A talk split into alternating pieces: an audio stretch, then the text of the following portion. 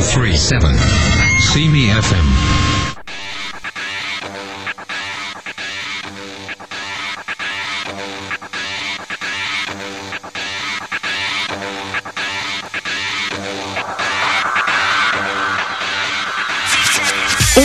À Fantastica, Monsieur Éric Noël de la boutique Aventure médiévale fantastique s'entretiendra avec nous, notre chronique ciné nostalgie et l'explication en profondeur du jeu de rôle sur table et grandeur nature, tout ça après la pause.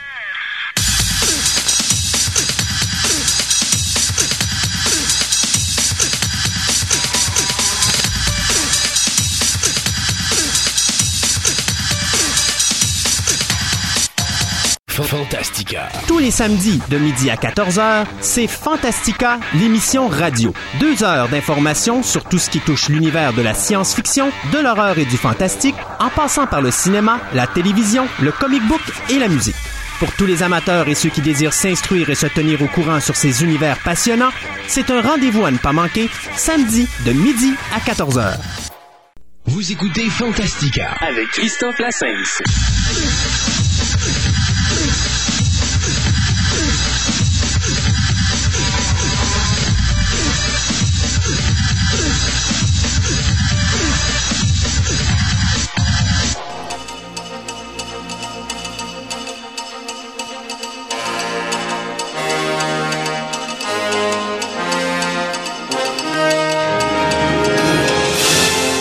Ici Christophe, les nouvelles de Fantastica. Quelle Alors, voix, quelle voix. Ben, merci beaucoup. Euh, écoutez, on va faire, on va passer ça vite parce qu'on a tellement de choses cette semaine. Il y a, il y a une bonne semaine et des mauvaises semaines. Ça, c'est dans les mauvaises semaines. Euh, mais avant de sauter dans les mauvaises choses, on va tout de suite euh, parler. euh, non, on parlera pas de Michael Jackson. De toute façon, tout le monde en a parlé, tout le monde sait. Ah, puis euh, le sujet commence à s'épuiser. c'est ça. Alors notre pauvre Monsieur Jackson qui avait joué dans son vidéoclip trailer, ben malheureusement on parlera pas de lui aujourd'hui.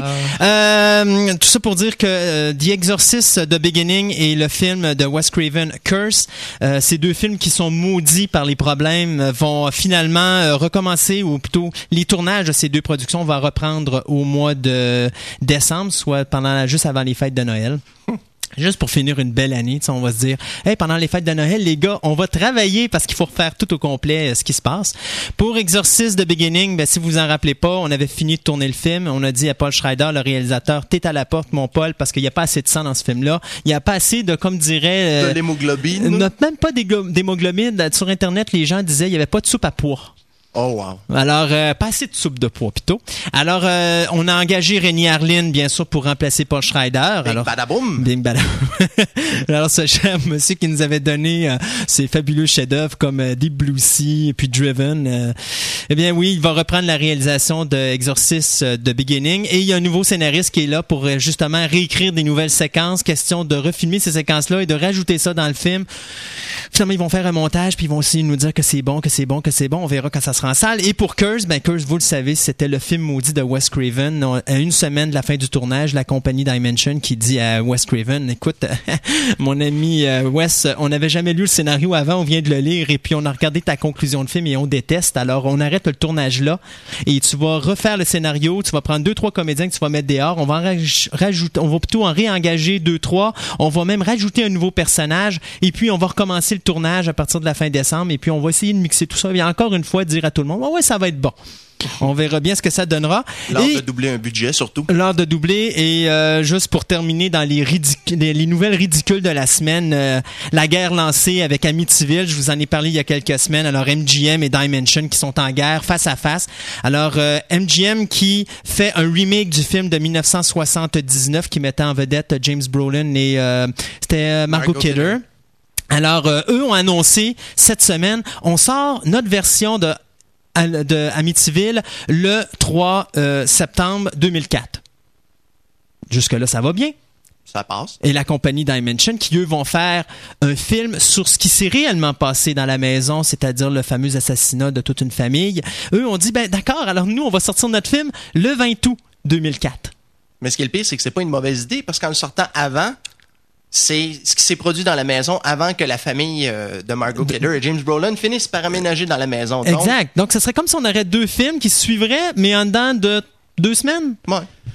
Si c'est vu de même, oui, d'accord, je suis bien content, mais si c'est pas vu comme ça, puis qu'ils essayent de faire euh, tous les deux euh, quelque chose avec Amityville, moi j'ai l'impression qu'au box-office, surtout que le deuxième, celui des MGM, est peut-être celui qui va être le plus intéressant, étant donné qui est fait par euh, ceux qui ont- nous ont donné Texas Chainsaw Massacre, le remake, c'est-à-dire Michael Bay et son équipe. Enfin. Bon, ben lui, garde, il- si tu penses que tu peux faire mieux que moi, vas-y donc. Ah, c'est pas en rapport à tes nouvelles. Ça n'a rien à voir.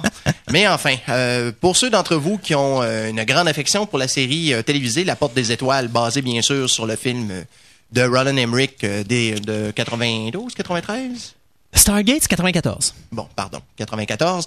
Alors, vous serez heureux d'apprendre que, ben, même pas suite à la, à la fin de Stargate SG-1, mais bien euh, parallèlement à la huitième saison qui, est annoncée pour l'été prochain, euh, les producteurs ont décidé de lancer une nouvelle série qui va s'appeler Star, euh, Stargate Atlantis.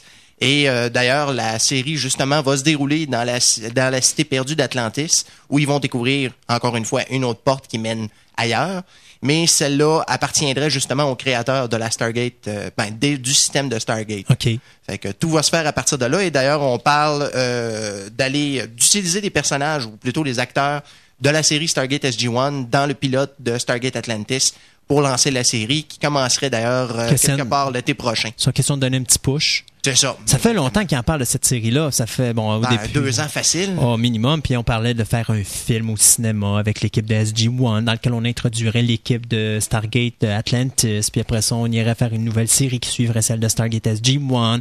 Après ça, il y a un comic à travers tout ça. puis- Ouais, ben, tout nouveau d'ailleurs. Ouais, c'est ça. Ben, qui a pas duré longtemps d'ailleurs. Je pense que ça n'existe Euh, plus. Non, ça vient, ça vient de recommencer. Là. Il y a une nouvelle série de Stargate en comic book qui vient de commencer. Ah, en fait, comic book, euh, moi je parlais en dessin animé. La, Ah, la- dessin la- la- animé, le dessin, les- la série animée, oui, Ah. Euh, qui n'a pas été longue. Ça n'a même pas duré une, J'ai une même, saison. pas, même pas jeté un coup d'œil. euh, C'était vraiment ordinaire. je pense que j'aurais plus écouté Ultraman.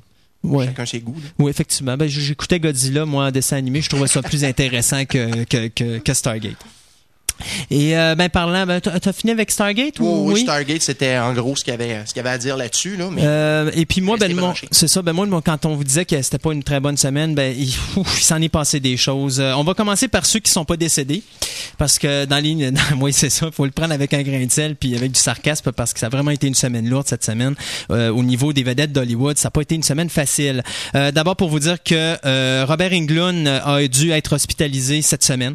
Euh, finalement, on l'a euh, laissé sortir de l'hôpital. Euh, lui qui est présentement sur le tournage de 2001 Maniacs, qui est on dirait comme une suite et également un remake du euh, film de H.G. Lewis euh, 2000, euh, ben, 2000 Maniacs, ça avait été fait en 1964. Euh, ben, il s'est réveillé pendant la nuit avec des douleurs. On dit pas où, mais on suppose qu'on sait où est-ce que c'est, c'est à la poitrine.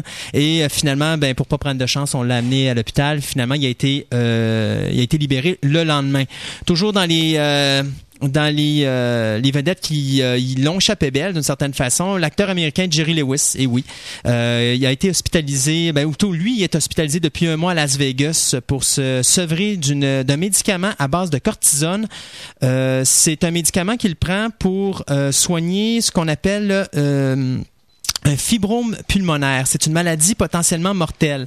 Donc, euh, le produit de la cortisone qui est appelé euh, pred prednisone, prednisone, excusez la prononciation, euh, ça l'a, euh, enfin, ça, ça l'entraîne une espèce de, de dépendance et un gain de poids. Et tantôt, je vous montrais la photo de Jerry Lewis. Malheureusement, euh, vous les auditeurs, vous n'êtes pas capable de la voir, mais je peux vous dire, on ne le reconnaît pas. C'est une véritable balloune. ceux qui avaient Euh, écouté le, le Téléthon qu'il a fait au mois de septembre ont été, moi en tout cas, j'ai été le premier à être surpris de voir comment, à quel point il était gonflé. C'est ça. Et c'est ce médicament-là qu'il prenait qui a fait en sorte qu'il gonfle comme ça. Alors là, ils l'ont rentré à l'hôpital parce que justement, ça en était revenu vraiment dangereux. Et finalement, on lui a donné un autre type de médication, mais pour le moment, il a repris du poids, il a perdu du poids, pardon, puis euh, il semble qu'il va euh, justement sortir sous peu, puis qu'il va pouvoir reprendre ses activités. Fait que, tiens bon, mon ami Jerry. Euh, cependant, du côté des mauvaises nouvelles, euh, bon, euh, Jonathan Brandis, euh, l'acteur que l'on connaît pour sa prestation dans Sequest DSV et Sequest euh, 2032, qui avait aussi joué dans la télésérie Hit ou la mini-série Hit, qui avait eu aussi le personnage, qui était le personnage principal dans le film Neverending Story 2. Le personnage de Bastien. C'est ça. Et euh, qui avait joué aussi dans Stepfather 2. Eh bien, euh, on l'a retrouvé mort euh, le 12 novembre dernier dans son appartement. on suppose un suicide. Maintenant, on veut attendre, euh, le, plutôt le, le coroner veut attendre là, de, de- des résultats finaux de Ouais, l'autopsie la- pour s'assurer. L'analyse toxicologique. C'est ça, pour s'assurer que c'est euh, que c'est bel et bien ça. Mais ça, c'est une grosse perte. Ça arrive de nulle part. Ça, c'est euh, c'est un acteur d'ailleurs, pour ceux qui le savent pas, c'était lui qui était qui était supposé au départ avoir le, le, le- le rôle de Anakin Skywalker dans euh, l'épisode 2 et dans l'épisode 3 de euh, Star Wars. Puis finalement, c'est euh, Christian Hayden Christensen. Ouais, c'est ça. Merci. Je me suis toujours de la misère avec son nom de famille, qui finalement a, eu- a obtenu le rôle. Un autre décès cette semaine, le musicien Michael Kamen, lui qui nous avait donné la, la, je pourrais dire la soundtrack ou la trame sonore du film Highlander, License to Kill de James Bond, Les 101 Dalmatiens, la version cinéma. Euh, je parle de version avec des acteurs réels. Les euh, The Avengers, euh, Robin Hood, X-Men le premier film, Last Action Hero, et qui avait aussi réalisé les trois films, la musique des trois films de Die Hard. Eh bien, il est décédé d'une suite, des suites pardon, d'une crise cardiaque à Londres. Il avait 55 ans. Et le, dernier, le dernier décès, finalement, c'est Jim Seedow, euh, qui est décédé à l'âge de 83 ans de- des suites d'une très longue maladie. Euh, ceux qui ne connaissent pas la personne, ben, vous allez probablement, vous le connaissez pas, non, mais vous allez le reconnaître de, quand je vais vous dire c'est qui. C'est que c'est le person, la- le- l'acteur qui jouait le personnage du, euh, du cook, si on peut dire, le, cuisinier de la famille dans Texas Chainsaw Massacre 1 et 2. Euh, c'est lui qui, au début du deuxième film, gagne le fameux trophée pour euh, sa- sa- son merveilleux steak je- alors, il y avait vraiment une, une- Il était vraiment spécial comme acteur. Et il a pas joué dans beaucoup de films. Je pense qu'il y a quelque chose comme cinq films dans sa carrière au total. Mais euh, il a toujours été mémorable pour les deux films de Texas Chainsaw Massacre, les deux premiers. Alors, malheureusement, euh, il a rendu l'âme également. Euh, on va peut-être essayer d'aller dans quelque chose de plus gai? Oui, oui, oui, oui. Quelque chose de guettant? Yeah! Alors, euh, ainsi, euh, puisque notre grand ami Peter Jackson finit euh, ou termine son cycle du Seigneur des Anneaux euh, dans moins d'un mois, euh, maintenant, ce qu'on sait, c'est que son prochain projet a beaucoup de poils. Oui. fait à peu près 60 mètres. à peu près. Oui, alors Peter Jackson va se lancer tête baissée sur King Kong et euh, son acteur fétiche, celui qui euh, prête sa voix et euh, son physique, si on peut dire, au, au magnifique Gollum, euh, fera probablement encore de la capture pour Peter Jackson, mais cette fois-ci euh, en simien. Ça va être euh, très joli à voir. Pour moi, je ne sais pas si ce gars-là, il doit considérer ça comme un honneur ou, ou comme une insulte Ben, tu- de finalement d'être d'un côté Ben, ça, pourrait Gollum être puis pire, d'être ça, King pourrait, Kong. ça pourrait être Peter Jackson qui pourrait faire King Kong. Oui, il aurait pratiquement Ben, le physique de l'emploi. Il y aurait C'est ça pratiqué- que j'allais dire, oui. J'espère qu'il fera pas une, euh, un remake de The Blob. Euh, c'est ça. Mais euh, comme il dit, comme on, euh, on lit dans la nouvelle, c'est que l'acteur euh, aura pas, ne serait pas supposé avoir de rôle à l'écran, mais que ce serait vraiment lui qui, euh, qui ferait tout, qui s'occuperait de la gestuelle du gorille. Euh, en même temps, euh, on parle de l'actrice Naomi Watts qui a été révélée par euh, Mulholland Drive et euh, Le Cercle pour euh, jouer le rôle qui avait été euh, interprété originalement par Fairy et euh, par Jessica Lange Oui. dans la version de 1976 de King Kong. Euh, on parle d'un budget de 110 millions, ce qui est quand même assez considérable. Ben, Aujourd'hui, c'est raisonnable.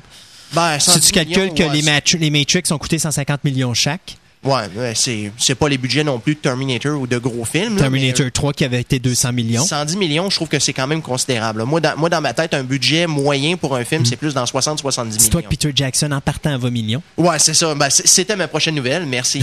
Merci excusez. beaucoup pour le punch. Je le Et savais oui, pas. euh, Peter Jackson qui recevra euh, 20, pour- 20 millions de dollars déjà en partant, plus un 20% des recettes. Ouais. Alors, euh, allô, euh, Mr. Lucas numéro 2. Ouais, ben pff, d'un côté aussi, ce qui est plaisant de dire sur King Kong, c'est que le remake qu'il va faire va vraiment pas être basé sur le, la version 1976. C'est qu'il refait vraiment la version 1933. Donc le film se passe dans les années 30. Puis moi, en tout cas, j'ai vraiment hâte de voir euh, ce qu'il va faire avec ça, en espérant que King Kong va être assez, va être du moins plus réaliste que, que Godzilla l'était sur grand écran pour les Ah, séquences God. de jour. Bon alors euh, là, Eric qui monte la poubelle à Gontran s'il a envie de vomir. Gaëtan. Bon. Oh, la gomme! Euh, puis, euh, ben, moi, deux petites nouvelles parce que là, Eric vient de m'en pitcher une à la dernière seconde, fait qu'on va la laisser en dernier. Mais, euh, vous savez, il y a quelques semaines, j'ai fait une blague sur Chucky versus Barbie. Hein, vous vous en rappelez de celle-là? Ben, malheureusement, c'est effectivement ce qui va se passer. Mais oui, Chucky 5, Seeds of Chucky. Alors, le, le combat entre Barbie et Chucky, ben, ça se passera pas dans la réalité. Ça va se passer au lit, mais on verra rien. Et puis, ils vont faire un bébé. Alors, le bébé, bien, c'est sûr et certain que euh, va être le sujet du prochain film. Alors, euh, bien sûr, vous aurez deviné que Barbie, ça s'appelle Tiffany, puisque c'est le personnage qui était, euh, dont justement Jennifer euh, Tilly avait donné la voix dans le quatrième film de la série. Eh bien, euh, elle va revenir, tout comme Brad Dourif. Du moins, ils sont en négociation, mais quand on dit hein, qu'ils sont en négociation, habituellement, c'est quasiment déjà signé. Et là, c'est Don Mancini, le créateur de Chucky, qui va faire ses premières armes derrière la caméra. Oh. Oui, c'est ce que j'allais me dire moi aussi. Alors, euh, la compagnie qui a décidé de faire ça parce que Universal voulait plus rien savoir du personnage s'appelle Focus Features. Le film devrait commencer, euh, c'est, je pense, attendez un instant, le tournage devrait débuter en mars prochain, donc en mars 2004, en Roumanie, et ça devrait sortir au cinéma euh, à l'Halloween 2004. Donc déjà là, encore là, on parle d'un film qui va avoir un tournage, une post-production d'environ six mois. Encore là, c'est mauvais signe. Ça me fait penser aux, vieux- bons vieux films de série B qui sortent directement en vidéocassette parce qu'ils sont pas assez bons pour aller au cinéma, mais tu sais que ça prend à peu près trois mois à filmer, écrire le scénario, euh, trouver les comédiens, euh, mettre la, la- tourner la caméra, faire la post-prod, la musique et let's go, on envoie ça en cassette, trois mois c'est réglé. Euh, ça me fait penser un petit peu à ça. Ben, de toute façon, il y a bien des films à petit budget qui se, qui se font aussi vite que ça. Puis il y a des réalisateurs, des grands réalisateurs qui tournent très rapidement aussi. Effectivement. Et euh, pour finir dans nos nouvelles, une petite dernière euh, qui est quand même intéressante parce que le commissaire au cinéma de la ville de Montréal, M. Daniel Bissonnette, prend très au sérieux la menace des producteurs américains de cesser leur tournage au Québec. Euh, pour ceux qui n'ont pas vu ça cette semaine, effectivement, c'est une petite nouvelle qui est sortie de nulle part, mais c'est une nouvelle qui pourrait nous toucher grand- grandement, d'autant plus que de plus en plus, les maisons de compagnie américaines semblent vouloir s'en aller à l'extérieur faire des tournages et le Québec devient de plus en plus euh, une place justement où à cause des bas prix euh, qui devient très intéressant pour eux. Donc il est en ce moment à Los Angeles pour convaincre les Américains de venir tourner dans la métropole. Euh, la raison de, ce- de cette menace-là, c'est qu'il y a un litige qui oppose en ce moment les grands studios américains et l'Association des producteurs de films et de télévision du Québec. Les Américains réclament le droit de négocier directement sans l'intermédiaire de l'AP. Euh, FTQ avec les syndicats d'acteurs et, des, euh, et les techniciens euh, québécois. Ce litige pourrait mettre en péril trois productions américaines qui injectent pro- productions américaines pardon qui injecteraient jusqu'à 120 millions de dollars dans la métropole. Donc la rencontre devrait se faire dans le courant de la semaine prochaine et par la suite on espère que le commissaire du cinéma de Montréal là, pourra dénouer cette impasse.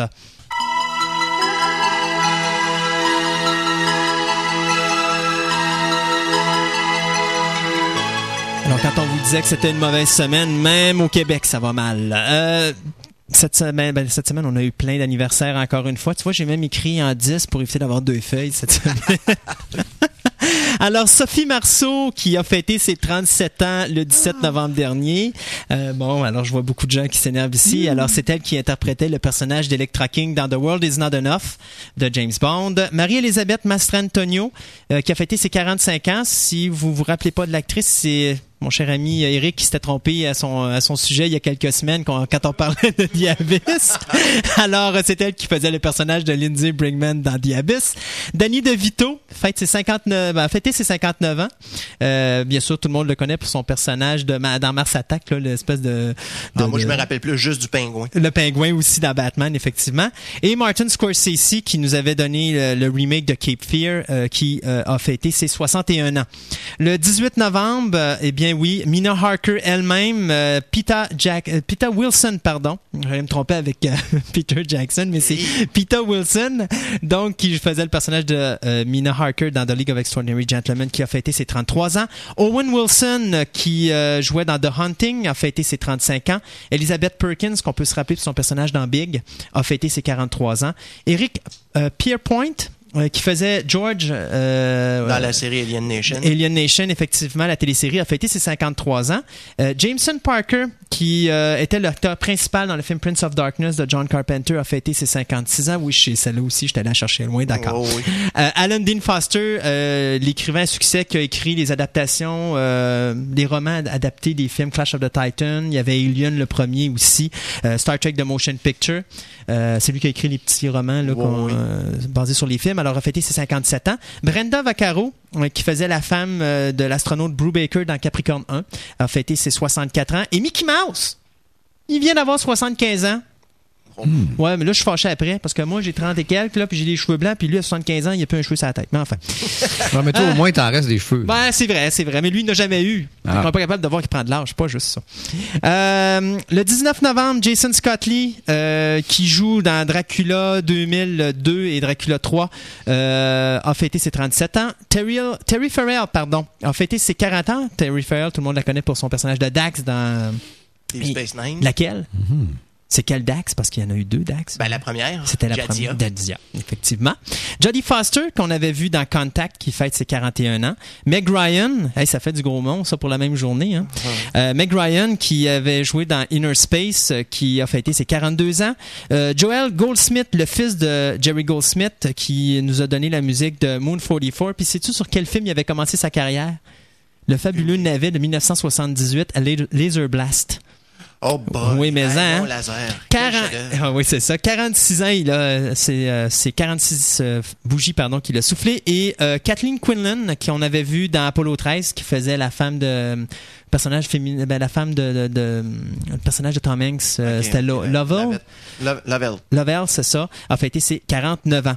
On l'avait vu aussi dans Twilight Zone de Movie. Le 20 novembre, euh, le réalisateur Phil Joannou, qui euh, réalisait les épisodes de Third Rock from the Sun, euh, il a fêté ses 42 ans. Euh, L'actrice Sean Young, qu'on avait vu dans Blade Runner, dont on a écouté la musique au début de l'émission, a fêté ses 44 ans. Bo Derek, Ah, bon, ben oui, Bo Bo Derek, Derek. qui avait commencé sa carrière dans le rôle d'Annie dans le film Orca. Ben oui, en 1977, elle a fêté ses 47 ans. Et euh, Jerry Hardin, Deep Throat lui-même de The X-Files, qui fête ses 74 ans. Euh, le 21 novembre, on célébrait le 47e anniversaire de l'actrice Cynthia Rhodes, qu'on avait vu dans le film Runaway euh, aux côtés de Tom Selleck. On a aussi le 58e anniversaire de Goldie Hawn, qui avait joué dans Death Becomes Her. Harold Ramis, euh, le Dr. Egon dans Ghostbusters 1 et 2, a fêté ses 59 ans. Et euh, le réalisateur euh, Jano Schwartz, qui nous avait donné Santa Claus the Movie. Et Supergirl. Et Supergirl, donc qui a fêté ses 64 ans. Le 22 novembre, on parle de Scarlett Johansson, qui faisait la- le personnage de Ashley Parker dans le film Hate la Get Freak. C'était elle qui faisait la jeune adolescente. Quel âge, quel âge, Elle a eu 19 ans. Ah. Ça va bien, Gontran? Euh, Gaëtan? OK. Marielle Hemingway, euh, qui, qu'on avait vu dans le fabuleux Superman 4, euh, qui fête ses 42 ans. Jamie Lee Curtis, euh, bien sûr, tout le monde connaît pour son personnage de Laurie euh, Strode dans Halloween 1, 2 et 7. Euh, Jamie Lee Curtis qui fête ses 45 ans. Le réalisateur Terry Gilliam, qui nous avait donné Brasil et Time Bandits, fête ses euh, 63 ans. Robert Vaughan, qui lui était dans Superman 3. Robert Vaughn. Vaughn, ça, excusez-moi, euh, qui joue dans, euh, qui a joué dans Superman 3, qui faisait le vilain, puis aussi qui avait joué dans Les Mercenaires de l'espace, Ouais, puis y avait joué Battle aussi dans Beyond Man the from Stars. Uncle. puis le Ouais. Man from Uncle, qui fête ses très 71 ans. Il est pas jeune, hein? Oui. Euh, Arthur Hiller, le réalisateur de la série télé The Addams Family, fête ses 80 ans. Et euh, René Dangerfield, que bon, on avait vu. Toujours pas de respect. Non, toujours pas de respect. qu'on avait entrevu dans Casper Spirited Away, euh, qui fête ses 82 ans. Et aujourd'hui, euh, on a Edward, euh, James L. Edwards, euh, un acteur qui joue dans une multitude de films navets, de séries D, on pourrait appeler, genre polymorphe, zombie, zombie, euh, zombie policeman ou quelque chose de genre. Enfin, Wow. il fête ses 31 ans, mais c'est parce qu'il a tellement fait de films de série B que peut-être qu'il y a des gens qui le connaissent dans, la- dans, dans l'audience, fait que j'ai décidé de le nommer. Euh, Chris Hardwick, qui euh, jouait le personnage de Jerry Goldsmith, rien à voir avec le musicien dans le film House of 1000 Corpses. Le réalisateur Paul Maslensky, euh, qui, le producteur, pardon, Paul Maslensky, qui nous avait donné euh, Damnation Alley en 1977, euh, Les survivants de la fin du monde. Et aujourd'hui, ben, même si ça n'a pas rapport ou qu'elle n'a rien fait dans le domaine de l'horreur, malheureusement, Boris Karloff y a donné naissance. Alors, on parle de la fille de Boris Karloff, Sarah Karloff, qui fête aujourd'hui ses 65 ans.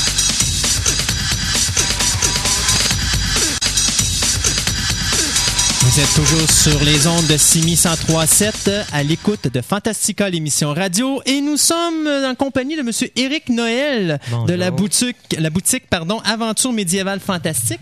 Oui, bonjour. Bonjour? Eric, ça va bien toi? Oui, toujours. Oui. Ah, la semaine, la dernière fois qu'on s'est parlé, il y a quelques semaines, on était rendu aux concurrents. C'est ça. On manquait de temps. On manquait un peu de temps.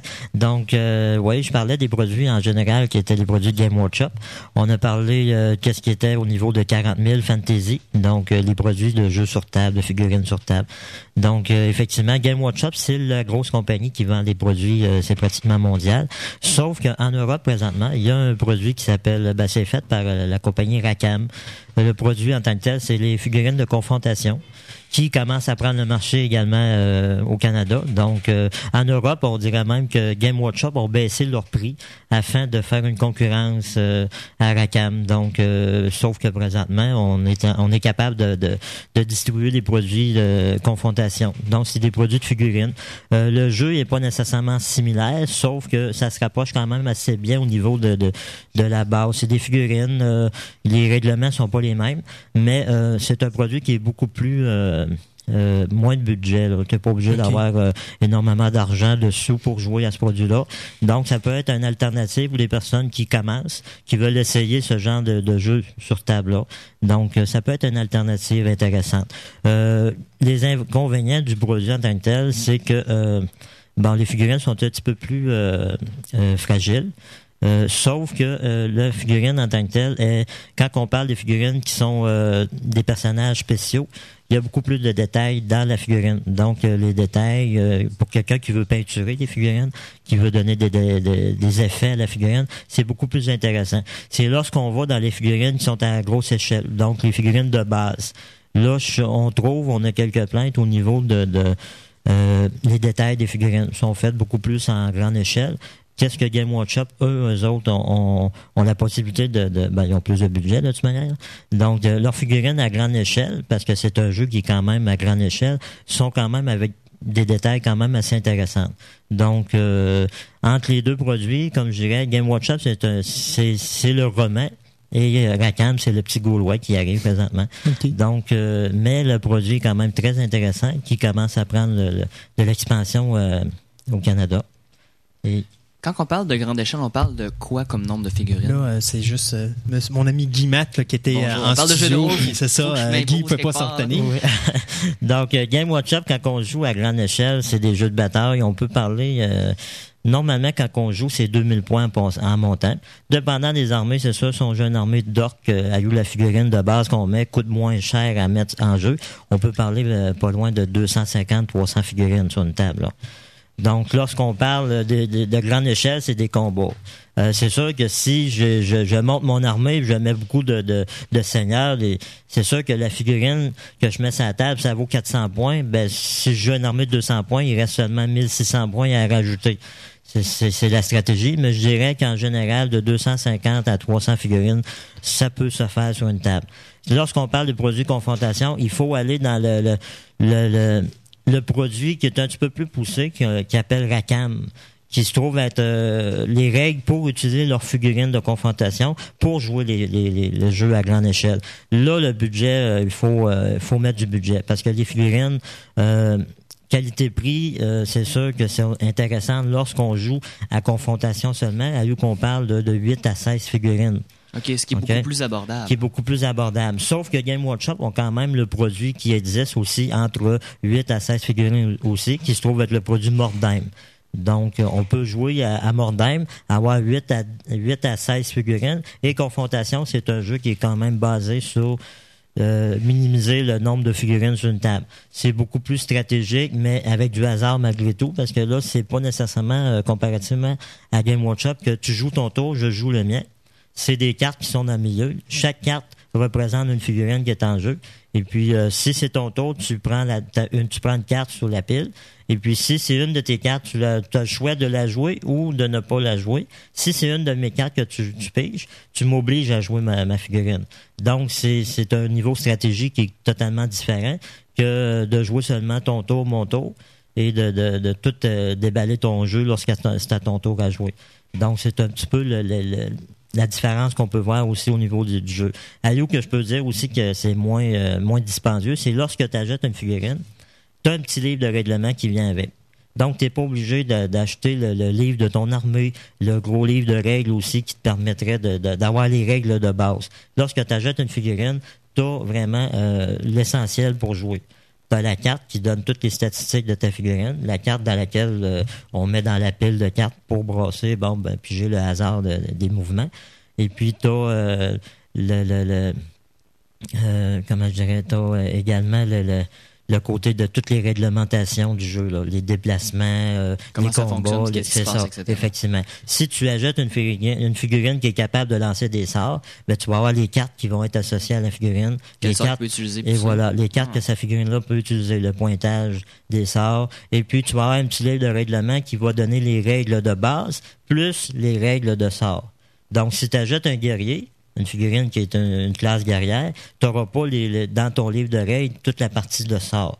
C'est juste si tu achètes une figurine qui est soit un mage ou euh, un prêtre ou de, de ce genre de figurine. Donc, à ce niveau-là, on a moins de matériel à acheter, Il y a moins, moins de livres. c'est puis- ça. Il y a Ah, moins de budget à intervenir. C'est l'inconvénient que je peux voir au produit, c'est si tu veux jouer une grosse bataille à grande échelle, là, ça peut devenir dispendieux. Parce que acheter plusieurs figurines dans le produit confrontation peut quand même coûter assez cher. Donc, il faut que tu achètes des figurines qui sont de base, puis la qualité des figurines de base est un petit peu moins belle que ceux de Game. OK. Donc, c'est un petit peu l'inconvénient que je peux voir. Après ça, tout à l'heure, je parlais avec Eric des jeux, euh, parce qu'il faut quand même en mentionner que ça, c'est des jeux sur, sur table euh, que je tiens. Le jeu que je, je, préconise, c'est les jeux à laquelle qu'on peut acheter les figurines, les peinturer, les monter, faire des conversions et de jouer avec stratégiquement.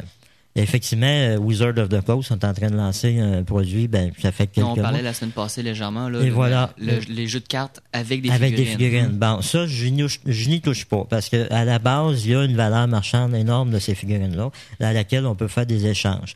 Euh, en, en ce qui me concerne, lorsque j'achète une figurine, je, la, je fais des conversions, je la peinture, je prends 5 heures de temps à la peinturer, je ne serais pas nécessairement porté à l'échanger. Tandis que lorsqu'on achète des booster packs de figurines de Wizard, ils sont en train de lancer ça sur le marché, puis ça marche malgré tout, là. mais il reste que ça, ça rentre en compétition malgré tout parce que tu as le choix de jouer à les jeux sur table euh, de Game Workshop, confrontation, ou de jouer avec les jeux de figurines. Tout est monté d'avance. Tu Mhm. joues avec le- le- la petite bille en dessous pour savoir les, les pointages, ces choses-là de ta figurine. Donc, la figurine arrive, elle est pratiquement peinturée. Bon, la, la qualité est, est pas énorme, là. Mais euh, c'est sûr que L'intérêt est moins là. L'intérêt, ben, l'intérêt, ça attire les plus jeunes, sauf que euh, je trouve que l'intérêt du jeu de stratégie n'est pas nécessairement là. Parce qu'il y en a beaucoup là-dedans qui vont peut-être acheter pour revendre, pour échanger, pour essayer d'arnaquer au- aussi les autres qui jouent sur la table. Parce que si j'ai acheté une figurine, je l'ai vraiment acheté pour le concept de mon armée. Euh, je vais jouer avec, je vais donner une certaine euh, intérêt dans mon armée, la figurine. Donc, c'est un choix volontaire. C'est pas juste, ben, j'ai acheté 15 figurines, puis elle était dans le top. Et puis voilà. je, suis- je suis gagnant voilà. par une qui vaut cher. C'est ça, exactement. C'est de monter ton armée stratégiquement d'une certaine manière. Donc, en la montant, tu vas acheter les produits qui vont faire que euh, ça va, ça va à balancer. tes besoins parce Et que tu cherches aussi comme résultat. Et non les produits que tu achètes des boosters puis tu pognes au hasard une figurine qui est peut-être très rare et qui se revend très bien. Donc, euh, je, je, je- je n'ai pas besoin dans mon armée, mais je vais la garder malgré tout. Bon, Au cas que je pourrais arriver à l'échanger. voilà. Ou si euh, j'ai quelqu'un qui est en train de jouer, puis je suis intéressé d'avoir sa figurine, est-ce que je suis intéressé de l'avoir pour la mettre dans mon armée, vraiment jouer avec, ou pour la rééchanger par la suite pour avoir euh, le meilleur prix ailleurs ou les choses du genre? Donc ce produit-là, j'y touche pas. J'aime pas vraiment le, Le le- concept. le concept. Euh, moi, j'aime plus le concept à laquelle on monte des maquettes. On, on peinture les figurines, on fait des conversions parce que j'ai même des clients des fois qui viennent me montrer leur conversion et on peut passer une demi-heure à discuter comment ils ont monté Parce que là, c'est l'intérêt de la personne qui a vraiment pris la peine de prendre sa figurine, de la monter, de la, de la peinturer et d'arriver à un résultat voilà. intéressant pour ensuite être fier de ce qu'il a fait. Ben, c'est ça. Il y a, a la, fierté. tu as, raison. C'est le, le côté fierté qui, qui ressort d'une armée peinturée. Lorsqu'on C'est a pris la question monter. aussi, c'est pas de la facilité, parce que la personne qui va justement acheter des figurines déjà faites, euh, elle, elle va jouer avec, puis après ça, quand elle sera tannée, elle va s'enlever, euh, elle va, elle va simplement arrêter. Mais si on parle de la personne qui va monter sa figurine, qui va monter son jeu, son armée, tout ça, lui, il y a un investissement à l'intérieur qui est beaucoup plus important. Donc, pour lui, il va le prendre plus au sérieux, puis c'est une question de sérieux aussi. Ouais, il y a une euh, question de sérieux, une question d'âge aussi. Quelqu'un qui va prendre tout le temps, la patience de monter une armée de A à Z. Euh, c'est sûr que lorsqu'il va l'avoir fini, il va sûrement avoir une couple d'années qui vont passer entre le début qu'il a joué et la fin. Et par la suite, même s'il y a un certain délaissement de, ce- de son armée, il va la serrer. Il n'y aura pas d'antenne nécessairement d'aller la revendre. Il y a toujours une certaine base de clientèle qui vont revendre des armées, mais c'est pour essayer d'autres sortes d'armées. Donc, c'est faire euh, essayer les autres armées, essayer d'autres stratégies. Donc, eux autres, ils jouent quand même stratégique. Mais il y en a qui vont quand même s'investir dans une armée, de dire, bon, ben moi, c'est seulement celle-là que je dois jouer. Puis peu importe qu'elle soit bonne ou moins bonne, c'est celle-là que je dois jouer. C'est celle Puis- que j'aime, puis c'est moi qui vais la développer à ma voilà, façon. voilà. Euh, pour les parents, mettons, qui ont des jeunes enfants qui sont intéressés par ça, mais on ne sait pas s'ils vont aimer ça ou s'ils vont rester avec ça. Bon, on parlait tantôt qu'il y avait un gros investissement, euh, puis la dernière fois qu'on s'était vu aussi, on parlait que c'était des gros investissements pour acheter des, euh, des jeux complets. Avec ces petites figurines-là qui sont déjà préfaites, est-ce que ça peut être une bonne alter- alternative pour les parents, justement, qui ont des enfants qui commencent puis qui disent Hey, Moi, je veux essayer ça, je veux jouer avec ça, sans pour autant investir autant que ce qu'ils investiraient sur, euh, sur, euh, sur Ben, c'est, justement des guidés parce que ça peut devenir aussi cher ces figurines-là. OK. Parce que un, ils achètent quelque chose qui est quand même, quand même un certain hasard. Tu achètes des boosters euh, qui sont des figurines en tant que temps. Et puis euh, le jeune, oui, c'est, c'est ça il montrera pas le niveau de patience ces choses-là. Il veut tout de suite jouer, c'est correct. Sauf qu'il y a un langage qui va venir avec. Euh, je vais essayer de t'échanger, excuse le terme, je vais essayer de, de te crosser si tu. Ça va être un, ça va être un peu un style comme les, les, les jeux de cartes qu'on euh, Et mettons voilà, les gens voilà. achètent ça puis hey, j'ai mon 64 toi t'as-tu le C'est 70 ça. mais le 64 vaut plus ben vaut moins que le 70 et ainsi de donc, c'est sûr que c'est ceux qui vont jouer avec ça, qui sont plus vieux, ben il y en a, mais euh, il reste qui vont jouer pour jouer. Si on montre qu'on prend le principe des cartes de Magic, si on monte un deck pour jouer, peu importe si on achète une carte qui vaut 15$, piastres, on l'achète pour notre deck. On n'aura pas dans la tête par la suite de se revirer puis d'aller l'échanger à quelqu'un d'autre. Si on le fait, c'est parce qu'on veut changer notre principe de deck. Mais c'est pareil pour les jeux sur table des figurines. Oui, ça peut être une alternative rapide, puis se débarrasser de son jeune. C'est c'est comme ça que je peux voir Ben, ça. D'un un autre peu, côté aussi, c'est peut-être un moyen de l'introduire à un jeu. Puis si le jeune prend ça plus au sérieux et euh, fais un c'est investissement. ça, développe Mais un avec réel. Ouais, avec les produits, les produits, euh, les boosters arrivés sur table de même, oui, ça peut être rapide, sauf que c'est pas stratégique nécessairement au même niveau. Mhm. là. Euh, je pense qu'il faut les guider comme du monde. C'est sûr que si le parent veut quand même se débarrasser rapidement, c'est plate à dire, mais c'est c'est sûr que ce jeu-là, ça peut être une alternative. Sauf que le produit sur table, les, des figurines, il y a toujours quand même le niveau patience à développer du jeune, la peinture à monter. Je pense qu'il n'y a pas rien que le fait de jouer, parce que le jeune peut avoir un plaisir à peinturer sa figurine. Peut avoir un plaisir à faire des conversions, à monter ses maquettes. Tout le- l'ensemble alentour peut être intéressant. Le langage est beaucoup plus intéressant. Si le jeune apprend à faire des conversions, le côté valorisation de la figurine va prendre le dessus que d'acheter puis d'essayer par la suite de, de, de rééchanger à l'école, dans le cours d'école, pendant la récréation, puis de rééchanger parce que l'autre l'autre figurine, elle vaut plus cher, puis je vais essayer par la suite. Ça, c'est un niveau de taxation qui peut arriver par-dessus. Je pense que euh, ça peut être un petit peu, euh, un petit peu plate à ce niveau-là. Euh, J'aurais peut-être une autre petite question. Tantôt, on parlait de prix au début. Oui. Euh, on disait que bon, ces nouveaux jeux-là qui s'en viennent sur le marché sont, un- sont beaucoup moins dispendieux que les autres. C'est quoi la différence de coût, juste pour que les gens se donnent une idée Ben, en la, argent? la différence, c'est que tu n'es pas obligé d'acheter énormément de figurines. C'est vraiment, tu peux jouer. euh, Fait qu'on parle que- de combien d'investissement? Parce que je pense que la dernière fois qu'on se parlait, si on parlait de 300, ça pouvait facilement Ouais, monter de une armée 300, 350. 350 dollars. Ça, c'est une armée qui est pas nécessairement versatile, mais tu as quand même une armée de 2000 Qui est une base. C'est ça.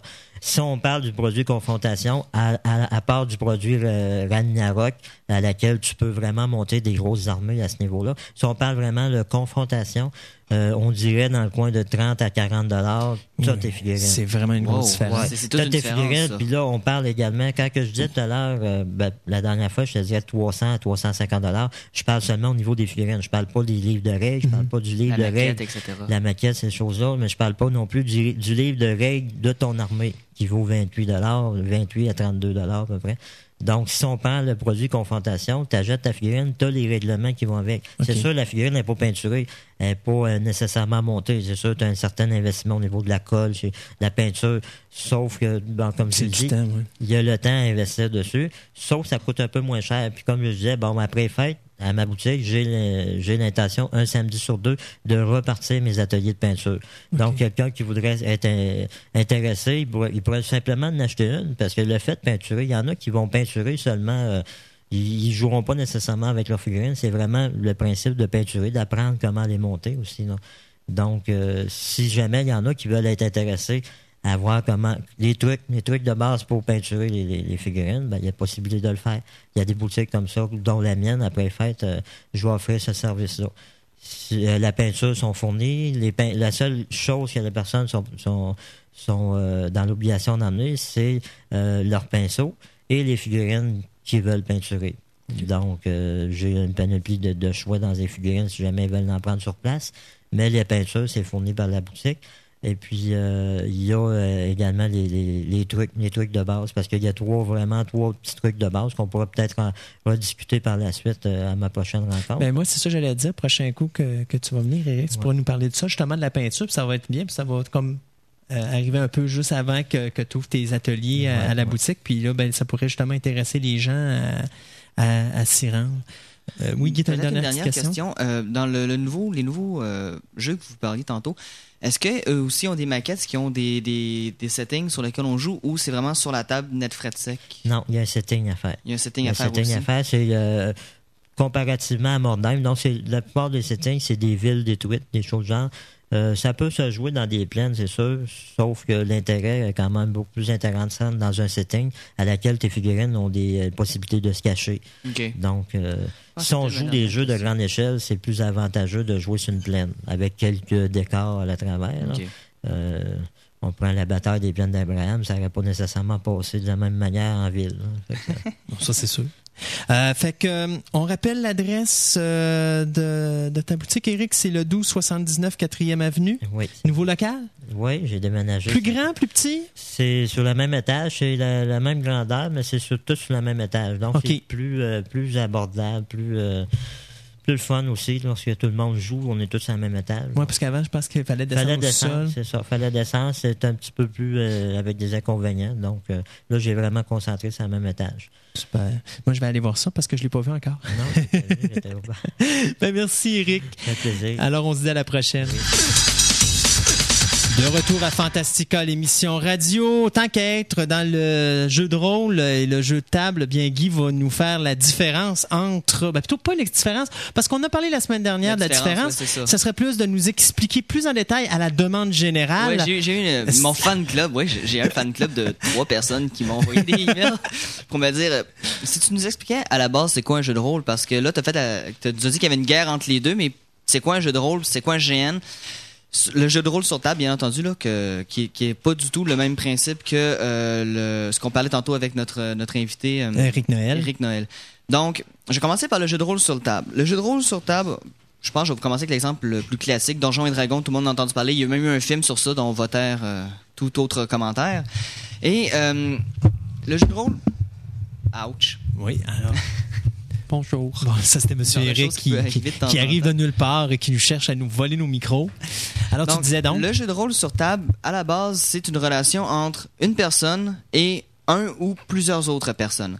Donc, c'est comme une entreprise. Non, il y a le chef, puis il y a les autres employés. Mais c'est plus interactif que ça. C'est qu'on a le, le DM ou le Dungeon Master ou le maître de jeu, bon, dépendamment comment vous voulez l'appeler, le Big Boss ou euh, le... Enfin, des termes moins élogieux quand ça va moins bien dans la, dans la game, qui prépare un scénario. Exactement comme un film ou une pièce de théâtre. Donc, va préparer un scénario en tenant compte des personnages qui vont jouer. Les personnages sont interprétés par les joueurs qui, eux, vont développer un concept. Par exemple, le guerrier, le prêtre, l'elfe, l'assassin, euh, le nain, bon, tous les stéréotypes qu'on connaît du jeu de rôle médiéval fantastique, ou encore, si on s'en va dans le, van- le White Wolf, donc le garou, le vampire, le mage, euh, la fée, etc. Donc, on a le maître de jeu qui a devant lui une panoplie de livres et plus ou moins, euh, en nombre important, des dés, euh, dépendamment de ce qu'il a besoin pour faire euh, les différents jets, pour les différentes créatures qu'il va intégrer à la quête. Donc, l'idée de base, c'est qu'on a une personne qui a une idée, un scénario, qui va proposer aux joueurs. Les joueurs, eux, doivent interagir avec ce scénario-là selon leur personnage. Tout se passe en virtuel. Quelquefois, il y a des figurines pour mieux indiquer où est-ce qu'on se situe dans les combats, etc. Mais tout se fait sur papier avec des statistiques, des points de vie, des points de magie, euh, des livres de règles spécialisés pour certaines classes, euh, des dés. Donc, tout est très cérébral. Il n'y a pas vraiment d'image, sauf si les personnes sont bonnes en dessin. Il n'y a pas de- d'effets spéciaux, il n'y a rien. Là. On est assis autour d'une table et on discute. Des fois, ça se fait de façon plus ou moins animée. Des fois, plus ou moins poli aussi, dépendamment si le maître est vraiment méchant. Parce que le but du maître est d'offrir un challenge aux joueurs. Donc, de leur mettre des créatures suffisamment fortes pour que les joueurs puissent les battre, mais suffisamment difficiles pour que les joueurs aient l'impression de perdre. Donc, c'est là le- le- le- le- la balance subtile entre je fais, je fais mourir mes joueurs ou je leur donne le challenge juste suffisant pour que, oui, ils s'en sortent amochés, mais ils sont capables après ça de continuer. Donc, tout ça mêlé avec un scénario intéressant. Et c'est là que souvent, euh, les gens qui font des grandeurs nature trouvent ça plus problématique, c'est parce que les scénarios sont pas toujours intéressants. Parce que c'est comme n'importe quoi, il y a des longueurs. Parce qu'il faut faire une introduction, faut faire un développement, faut arriver avec nos imprévus, faut trouver des solutions. Et souvent, ça, c'est le gros problème, peu importe qu'on fasse un grandeur nature ou un jeu sur table, le joueur, lui, devant vous, a une idée. Donc, vous, vous prévoyez la situation A, B, C, et c'est officiel. C'est certain, à 99% des chances que le joueur va, prévoir, va faire la solution D auquel vous avez jamais pensé. Et c'est là que le, le côté sur table devient intéressant, c'est qu'on peut poser l'action, on peut faire une pause dans l'action. Le maître de jeu peut prendre le temps de réfléchir et arriver avec une solution intéressante pour continuer la quête sans nécessairement tomber dans un marasme genre euh, ben euh, euh, ben euh, qu'on entend souvent à la radio. On fait ça, nous autres? non non, pas nous autres, mais Ah, parle à la radio. ok, C'est- ok. Moi, je cogne les micros, c'est pas la même chose. c'est Ouais, ça. oui, ça, c'est, tout est un violent, c'est pas pareil. Donc, le jeu de table, le jeu sur table est vraiment basé avec des statistiques, des dés, parce que, bon, je vous dirais 99% du temps, c'est, comment est-ce qu'on fait pour savoir si notre action a réussi ou pas. C'est si les, les dés sont avec ou contre nous. Donc, plusieurs points quand même dans le euh, dans le jeu de table parce que moi je le pratique depuis très très très très longtemps. C'est la qualité du euh, euh, du, du maître de jeu qui fait la différence. Mais les joueurs aussi. Euh, Parce qu'il y a tout le côté statistique, mais il y a le côté role-playing. Puis là, Oui. les joueurs, euh, jeu de rôle. Oui, c'est ce que Eric amène comme point très intéressant, c'est que si le maître de jeu est un maître qui débute, vous allez avoir une quête classique et souvent euh, prévisible. Si vous avez un maître de jeu le moindrement euh, expérimenté, il y, y a une citation célèbre qu'un de mes amis m'a dit un jour quand le maître de jeu sourit, il est déjà trop tard. Et c'est très vrai. Quand le maître de jeu vous fait un grand sourire parce que vous venez de faire de quoi, vous faites certain que ça va mal. Ça va très très mal. Et il est déjà trop tard pour réagir. Et c'est là que ça devient intéressant. Mais pour ça, ça prend des joueurs aussi expérimentés. Et souvent, ça c'est une chose que je trouve très Ça, dommage. c'est rare. C'est ça, c'est que les, les maîtres de jeu vont souvent refuser d'intégrer des nouveaux joueurs parce que les nouveaux joueurs savent pas jouer. Connaissent pas, la, connaissent pas le principe, connaissent pas l'historique, ont pas de culture en, en jeu de rôle. Mais s'il y a personne qui leur donne une chance, ils arriveront pas à jouer. Mais ok, il faut être très honnête, il y a des joueurs qui sont jamais capables de jouer non plus. Là. Ils ont beau tout essayer, ils seront jamais bons. C'est comme n'importe quoi, euh, en musique ou peu importe quoi. Mais c'est une chose, faut essayer de donner la chance aux joueurs. Ben, il y a les personnages, il y a des personnages qui existent pour ça, qui est une, ils sont une excellente solution, qui sont les non-player characters, les Oui. NPC, ou si vous préférez personnages non joueurs. C'est que quand tu as un nouveau joueur qui arrive, particulièrement une fille, puisqu'ils sont très très rares dans le domaine, mais tu lui dis Hey, ça te tente-tu de jouer un orc? et, et voilà, t'as juste à grogner de temps en temps, puis à taper sur tout ce qui bouge qui est pas dans ton équipe.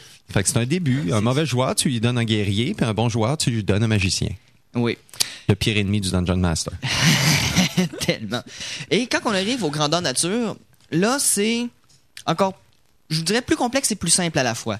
Plus complexe parce que là, c'est vraiment une interaction en direct live. Oui, l'action se pose, mais si elle se pose trop longtemps, on perd tout le feeling. Donc, là, l'équipe de. Là, on va parler d'une équipe de narration qui se compose de généralement plusieurs narrateurs et un euh, narrateur en chef. Donc, un organisateur et plusieurs narrateurs, ou plus. Bon, enfin, peu importe l'équipe, comment ça se fait.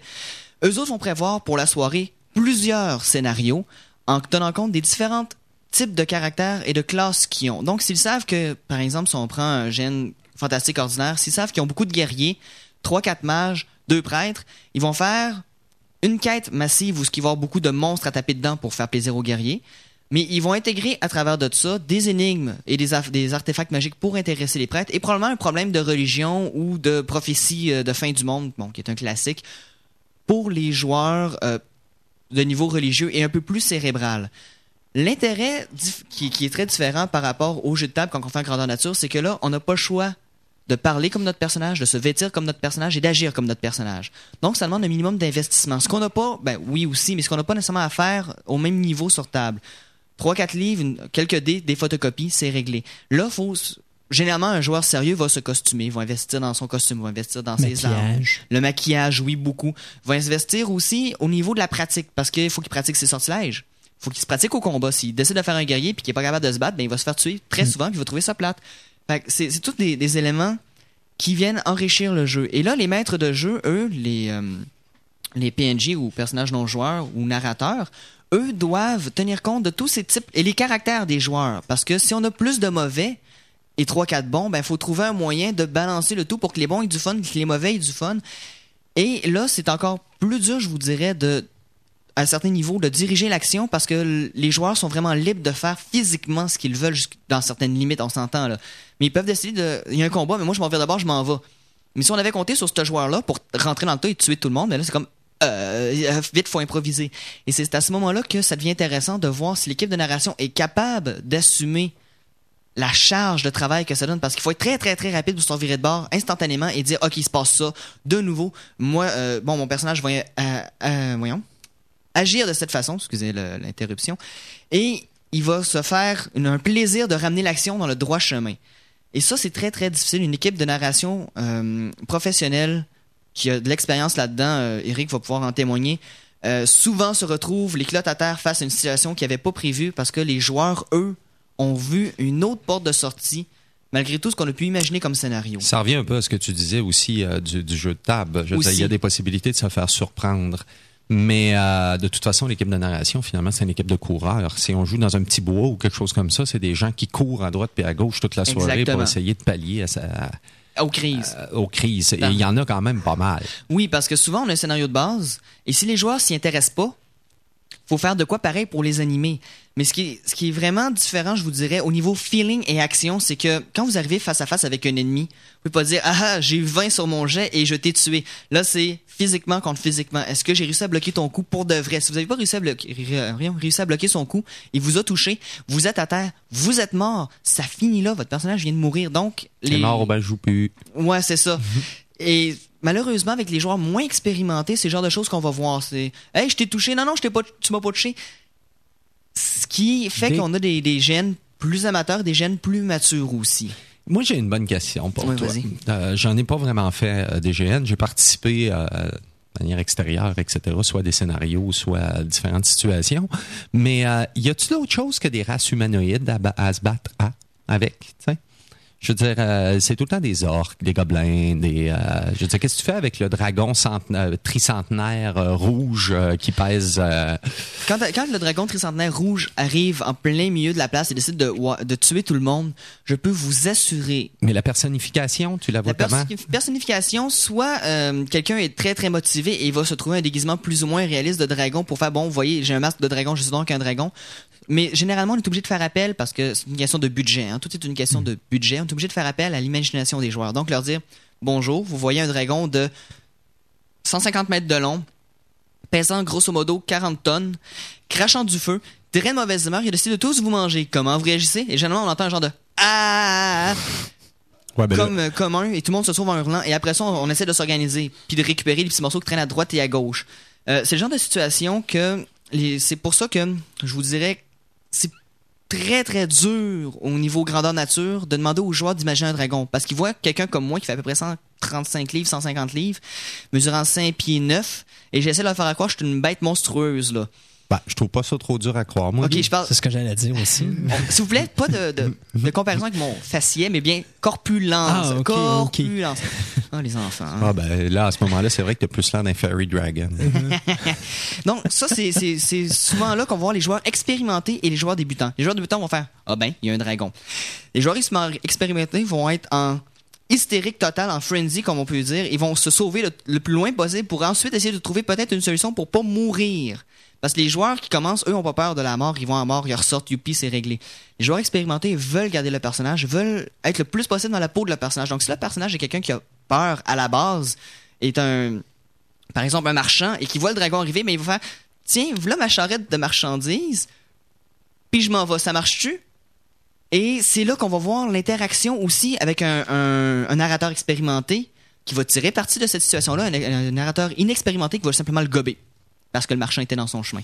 Est-ce que j'ai raison de dire que ces jeux-là, en général, euh, finalement, l'idée, c'est euh, que ce soit sur table ou grandeur nature, finalement, c'est une troupe de héros qui euh, est constamment, excusez-moi l'expression, mais qui est constamment dans la merde. En fait, c'est pire que ça encore. C'est tout le monde va être le héros, que ce soit en grandeur nature ou sur table, le héros principal, c'est très dur à, à, à, à gager. Puis non seulement ils sont dans la merde, mais ils sont dans une situation désespérée parce que à 95% du temps, c'est la fin du monde. On essaie d'empêcher la fin du monde. Et ça, c'est aussi, je vous Ça, dirais, la, lacune, tant au grandeur nature qu'au euh, jeu de table, qu'au euh, jeu de rôle pardon sur table, c'est que les, la, la quête généralement tourne autour de sauvons le monde. C'est c'est arrivé, je pense, une fois que j'ai vu une quête en grandeur nature où ce que c'était pas de sauver le monde, mais bien euh, tout simplement d'aider quelqu'un à retrouver le chemin pour entrer chez, chez elle. Quelqu'un s'était trompé de dimension, c'est un hasard, puis bon, c'est arrivé une fois.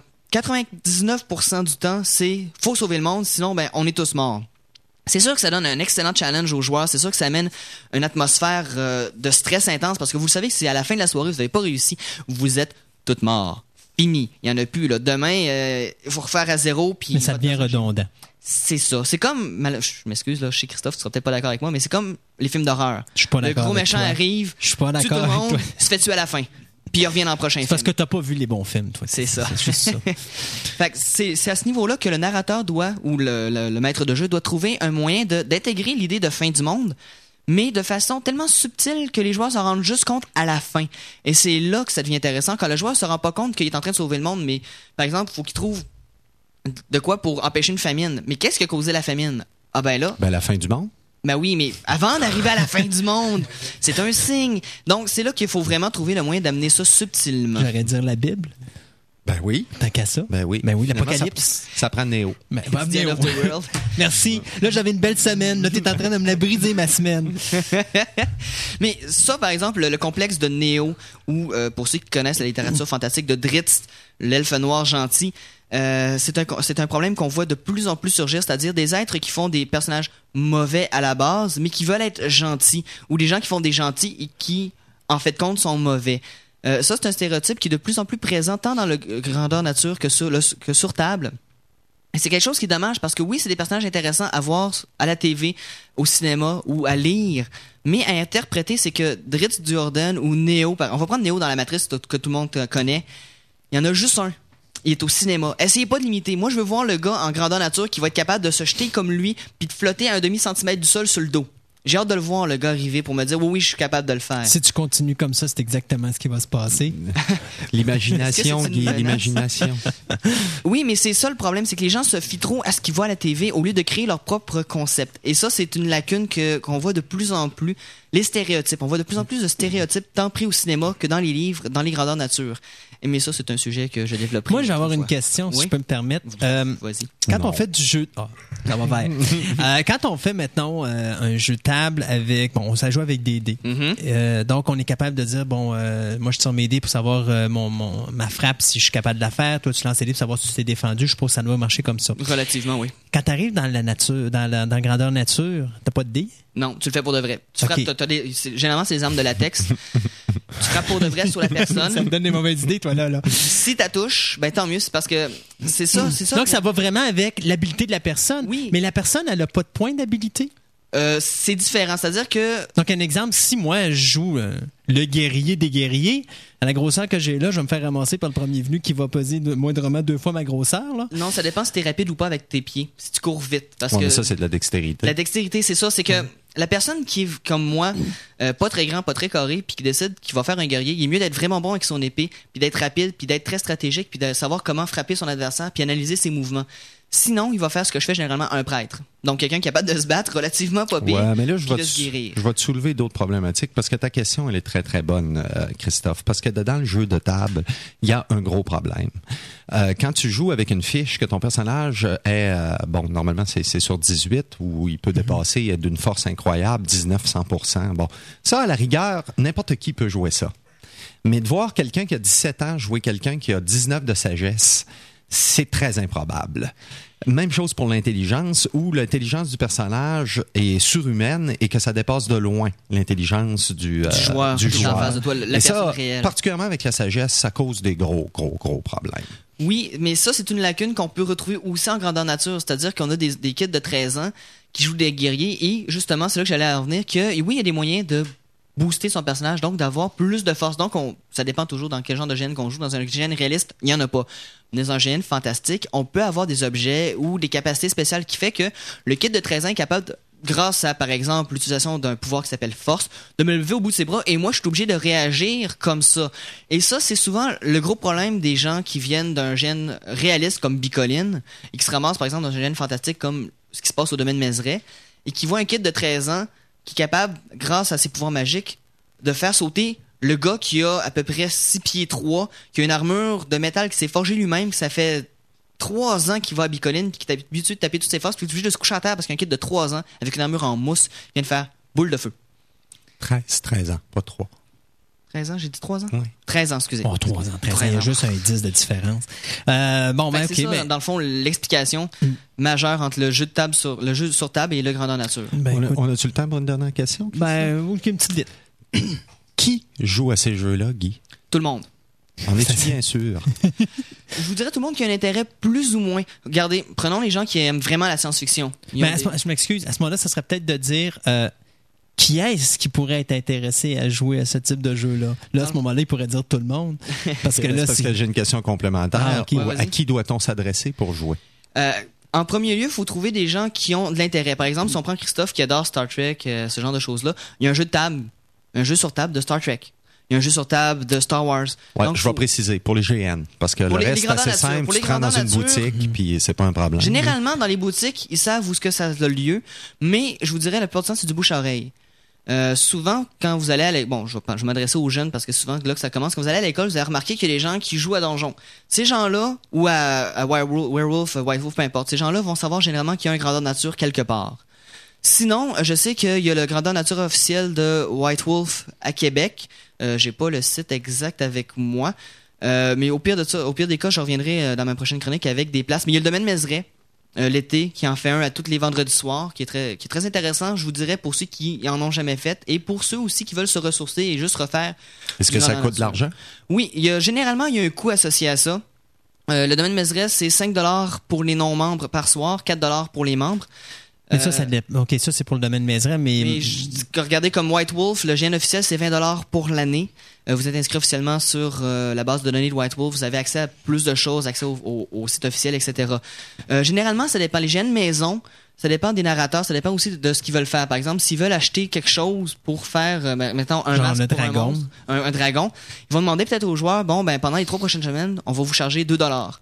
Comme ça, on va être capable d'acheter de l'équipement et de quoi pour faire euh, des activités plus intéressantes et de faire des effets spéciaux. Parce qu'on est capable de faire des effets spéciaux en live. Là. Et oui, généralement, il y a un coût associé à ça. Euh, où euh, où est-ce que ça a lieu? Généralement, des recherches sur Internet nous permettent de savoir où est-ce que ça a lieu à Québec. Euh, Y a-tu des sites? il y a-tu un site qui dit tous les emplacements ou Euh, non, il y en a pas. connaissance, non. Il y en a pas. Mais ce que je vais faire, c'est que je vais revenir avec une liste. Au pire, euh, je te donnerai ça, puis on, Prochaine émission. on mettra ça sur le site euh, de, de l'émission. Bon, ben, prochain coup qu'on en reparlera en c'est ça. genre, je ferai une le- liste là, des différents à Québec. C'est ça. D'ailleurs, je vais probablement inviter euh, quelqu'un du domaine Mézeray puis quelqu'un du génie international à venir nous parler pour une prochaine chronique. Ben, moi, je vais être obligé de vous couper là parce que sinon, on ne pourra pas parler des, des- des autres chroniques. Puis là, c'est c'est encore Eric qui va être fâché après moi. hey, Eric, sais-tu que finalement, j'ai découvert que non seulement je peux euh, te mettre en colère, pas seulement en te parlant de politique, mais je- moi, vu que je suis un personnage très frêle, je pourrais devenir un magicien. Puis comme tu es un Dungeon Master, je pense. euh, Il y, a une je- il y a une petite chose que tu pas compris. Ah, OK. Oui, le Dungeon Master, c'est Dieu. Oh oui, oui, Dieu, Bon, Dieu. euh, vrai, c'est pas grave, mais enfin, ben, mon point, c'était que peut-être que j'aurais peut-être une autre chance de te mettre en colère quelque part ailleurs que- qu'en politique, qui sait.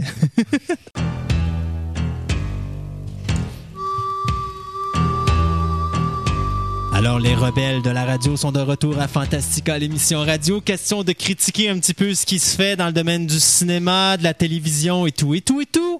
Alors, on a une personne qui a vu Gothica. Eh oui. Monsieur Gontran.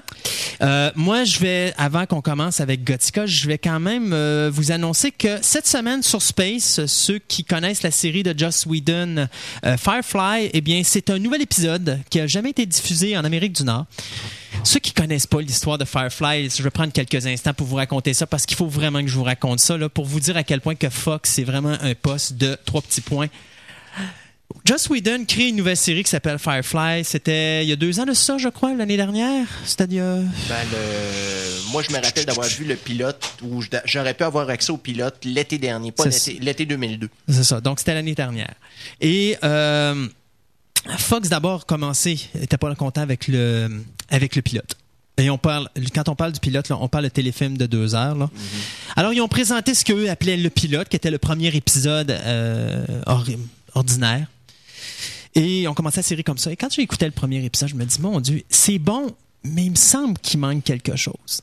Et à un moment donné, Fox nous annonce que là, bon, ils vont peut-être pas, ils vont pas continuer la série, mais ils vont nous passer tous les épisodes.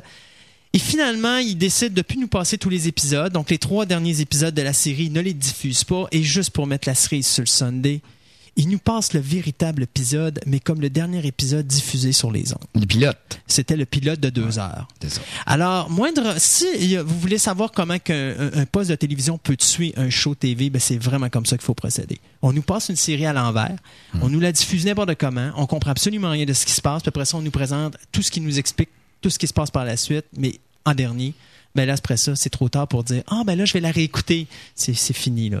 C'est terminé, l'auditoire est brisé. On dirait une vendetta. C'était c'était effectivement une vendetta parce que ça allait avec l'histoire de Buffy. C'est qu'à cette époque-là, Whedon avait pris Buffy puis il avait, il avait quitté Fox et il était parti avec euh, UPN. Et de là est venu le Push Push. D'ailleurs, ça a continué l'an dernier parce qu'on voulait éliminer Angels. Sauf que là, de côté de Fox, on est très content de ne pas avoir euh, éliminé Angels parce que les codes d'écoute sont excellentes.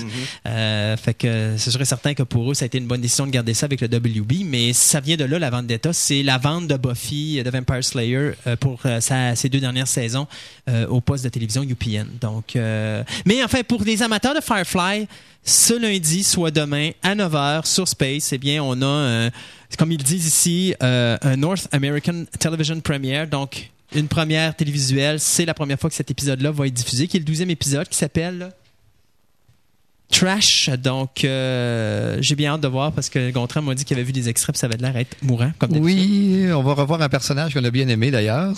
Non, je dirais pas son nom. Non, tu dis pas son nom. Non. Ceci dit, Gothica. Ah, c'est Ah, mon tour? ben oui, c'est ton tour avec Gothica. Bon, première Gothica. chose, euh, Gothica, avant d'aller le voir, j'avais des doutes parce que je m'imaginais que j'allais me ramasser comme dans The Naked Lunch. Une espèce de film euh, compliqué avec un rêve dans un rêve dans un rêve, où quelqu'un se demande toujours si c'est dans la réalité ou si c'est vrai ou si c'est pas vrai. Puis qu'à un moment donné, tu t'aperçois qu'il vient de rêver, puis là, que c'est non, c'est un autre univers. Est-ce que tu comprends ce que je veux dire? C'est Oui. le genre de film. D'ailleurs, j'avais adoré Naked Lunch. Oui, oui. C'est parce que quand tu vas voir Naked Lunch, l'aimais Side. ça moi aussi, mais je savais dans quoi je m'embarquais.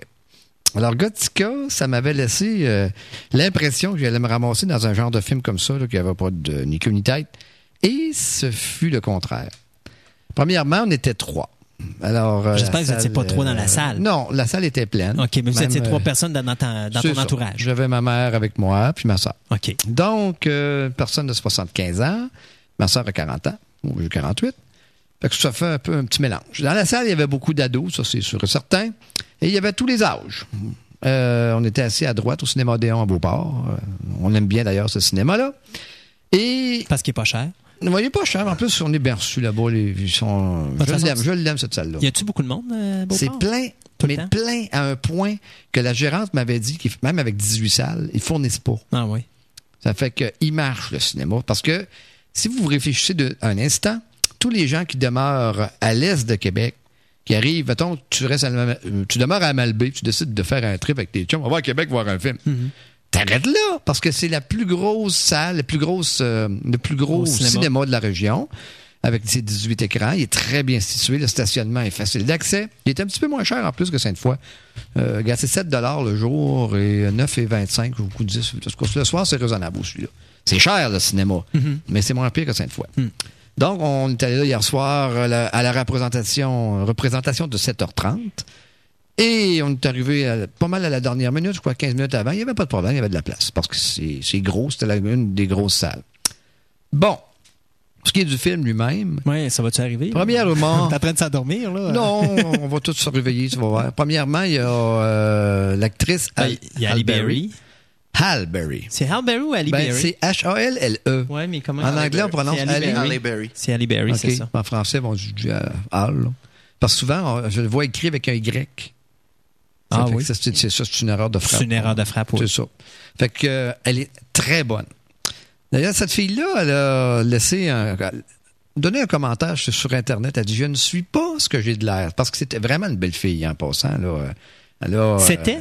elle est vraiment Ah, une belle fille. C'est, c'est, c'est vraiment dur de pas Là, la regarder. là, tu m'as fait que- peur. À un moment donné, je pensais que Nagotica, il l'avait magané. Non, pas trop. Mais je sais que Robert Downey Jr., il a cassé un bras à Montréal Ah oui? pendant le tournage. D'ailleurs, il en reparle encore. euh, Ouais. ses- Je pense que ça, film. l'a- ça, ça, ça ne l'a, pas arrêté. Non. Parce que, ah, c'est dans le soleil, j'ai vu ça qu'elle n'était pas arrêtable. Et D'ailleurs, elle a eu de la difficulté à tourner ce film-là parce que ça demande euh, une intensité dramatique constante avec un, un état presque de panique. Là.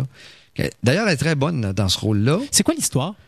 C'est une psychiatre qui s'occupe d'une section dans une prison qui s'occupe des euh, prisonniers psychiatrisés.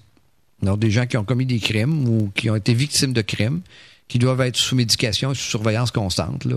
Donc, c'est comme quoi, un asile Euh, psychiatrique? Oui, c'est un asile psychiatrique, mais prison. OK. Et c'est extrêmement intéressant la manière qu'ils décrivent les asiles, parce que moi, vous savez, je suis pas tellement un fervent de la psychiatrie. C'est noir, c'est lugubre, c'est sombre. Euh, les gens là-dedans sont stéréotypés, des donneurs de pilules, puis des piqueurs, puis des euh, psychiatres qui te regardent de haut, et ainsi de suite. En tout cas, c'est toujours ce que j'ai pensé d'ailleurs de ce milieu-là. Donc, euh, elle semble être plus humaine et elle est plus humaine aussi. D'ailleurs, c'est ce qui va l'emmener à avoir son aventure. Parce qu'un commentaire que les malades passent souvent dans le film, c'est vous n'écoutez pas ce qu'on dit. Puis je peux pas avoir confiance en quelqu'un qui me prend pour un fou. Hmm. Alors, euh, c'est intéressant comme, euh, comme, comme phrase.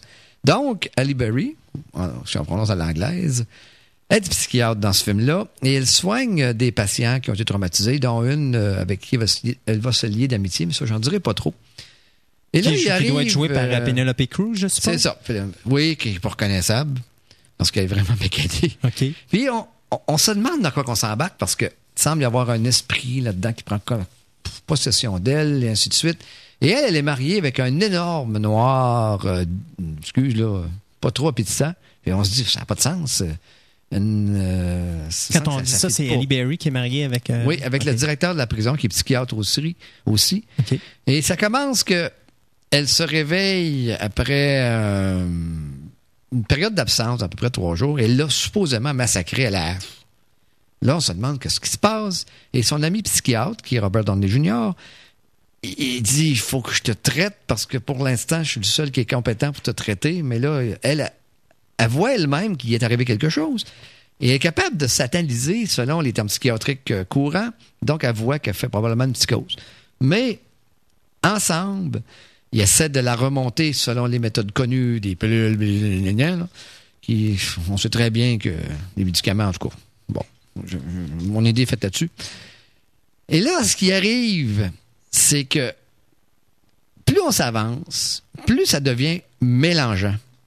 Est-ce que c'est la réalité? Est-ce qu'elle est folle? Est-ce qu'elle a quelque chose qui ne fit pas? Mais le, il commence à avoir des témoins de ce qui se passe pour vrai. Là, on se rend compte, oups, c'est pas rien que dans sa tête parce qu'il y en a d'autres qui commencent à, à se rendre compte de ce qui se passe.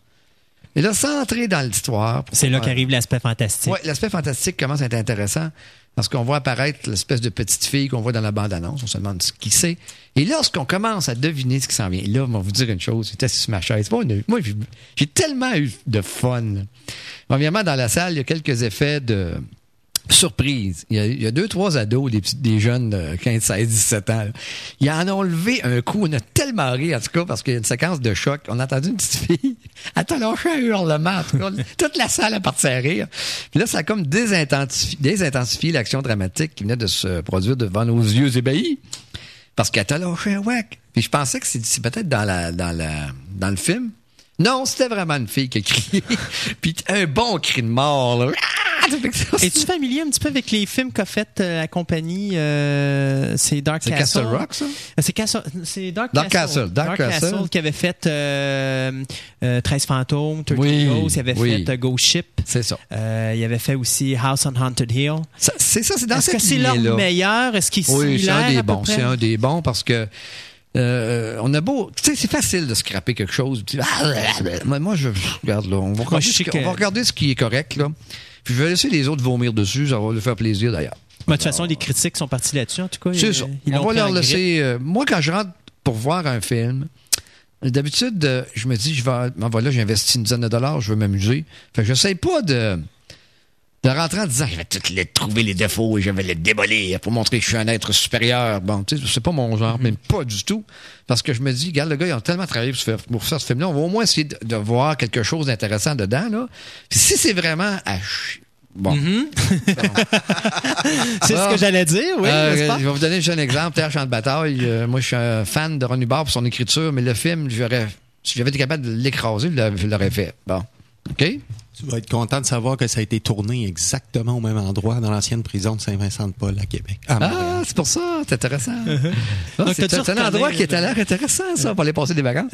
Donc, euh, tout ça pour dire que quand l'histoire commence à se développer, qu'on s'aperçoit qu'il y a des témoins, puis que c'est pas elle qui est folle, là, ça devient le fun. Parce que là, il faut chercher. Mais à un moment donné, on le découvre, on le trouve, je l'ai trouvé. Ah, j'ai dit, oh non, je l'ai deviné. Et c'était ça. Mais il a fallu, c'est pas venu instantanément, parce qu'il a fallu qu'il donne des indices, beaucoup, beaucoup, beaucoup d'indices. Euh, et soudain, j'ai eu l'illumination. Je me suis dit, c'est. Et c'était. Ma mère qui était à côté, elle dit, pourquoi? Mais j'ai dit, attends, on va voir. Puis comme de fait, c'était ça. Mais la manière qu'ils l'ont amené, c'était subtil, c'était pas garoché avec une pelle, une pelle de neige d'en face, la bouche ouverte, là. Euh, ils nous ont commencé à nous aguicher. Puis soudain, on a vu les éléments qui se sont greffés. Puis quand la fin approche, plus ça va, plus c'est le fun.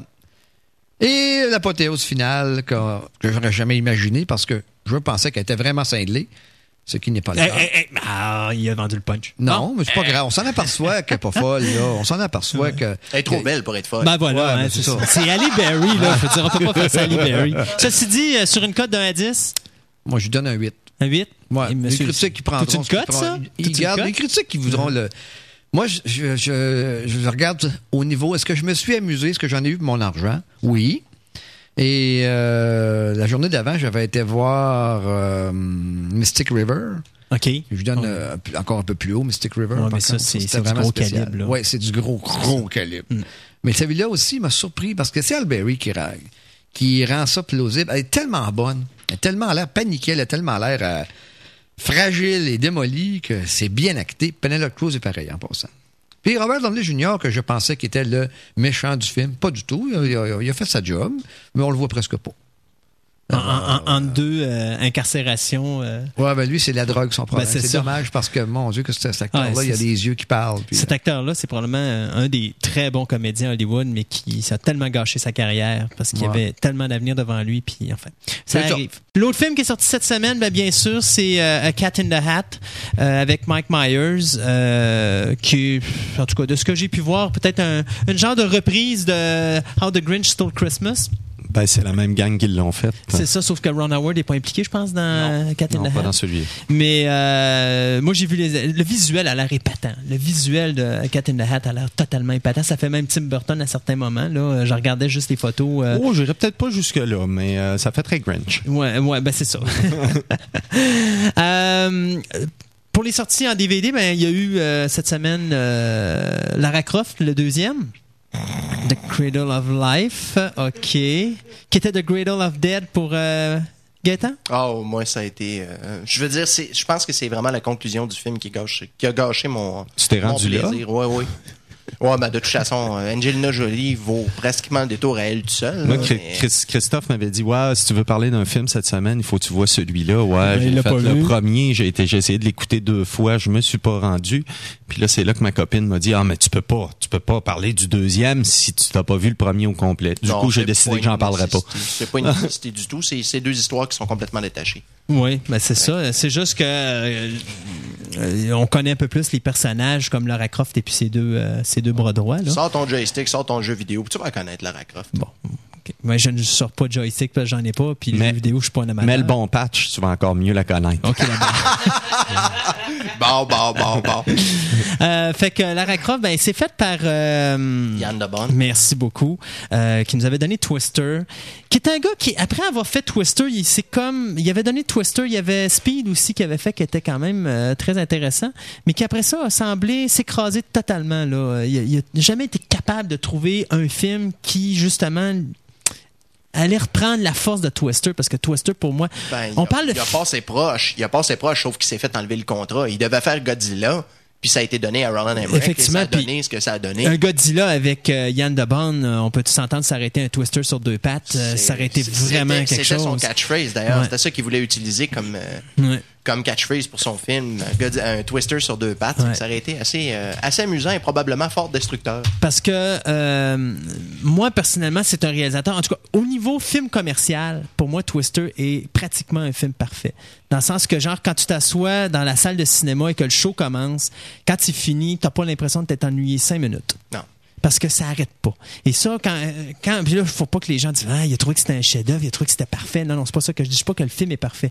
Mais je dis comme film commercial, quand on va au cinéma pour s'asseoir puis vraiment triper du début jusqu'à la fin, il était parfait, Twister. Il était bien fait, il était bien monté, le son était génial, la musique était géniale. Tout était là, les comédiens étaient là, tout était là. Le visuel était là, les effets spéciaux étaient là, le scénario était là, même s'il n'y en avait pas beaucoup.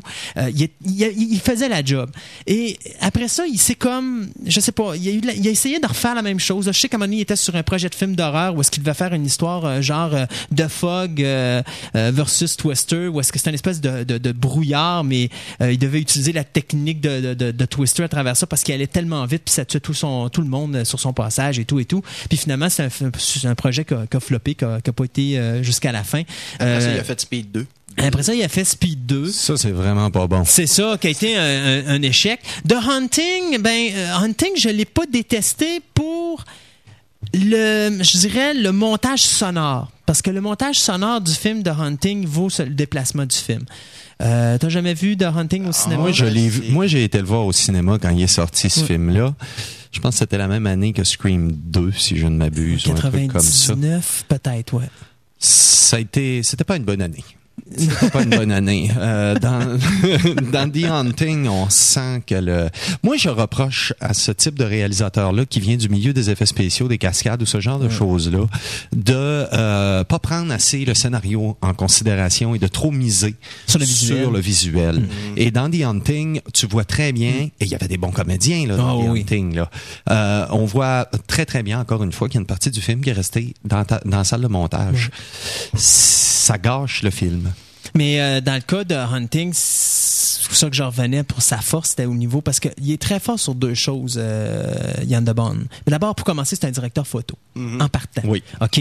Euh, je sais pas si on a sa carrière ici là, mais euh, Son, son plus gros, en tout cas, à mon avis, c'est demeurera Die Hard comme, euh, comme directeur. Ouais, ça, il avait fait les, la lampe fatale, il avait fait Die Hard, il avait fait. euh, Instinct. Euh, ben, tout ce que tout ce que Paul Verhoeven a fait, euh, C'est c'était, ça. hein, il était The directement Hunt for. Red October. Euh, il- il- Flatliners. C'est ça. il- visuellement, il- on, on- Who's that girl? Hein? Oh.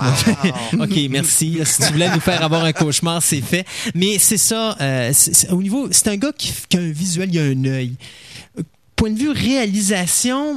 c'est pour ça que je disais tantôt que Twister c'est le film parfait parce que c'est pas un film où est-ce que tu t'assois pour voir des interprétations, tu tu tu t'en fous des comédiens, c'est pas ça que t'es venu voir. T'es venu pour avoir un trip pendant deux heures et il a pas retrouvé un, un- un- un film où est-ce que le sujet était un trip de deux heures.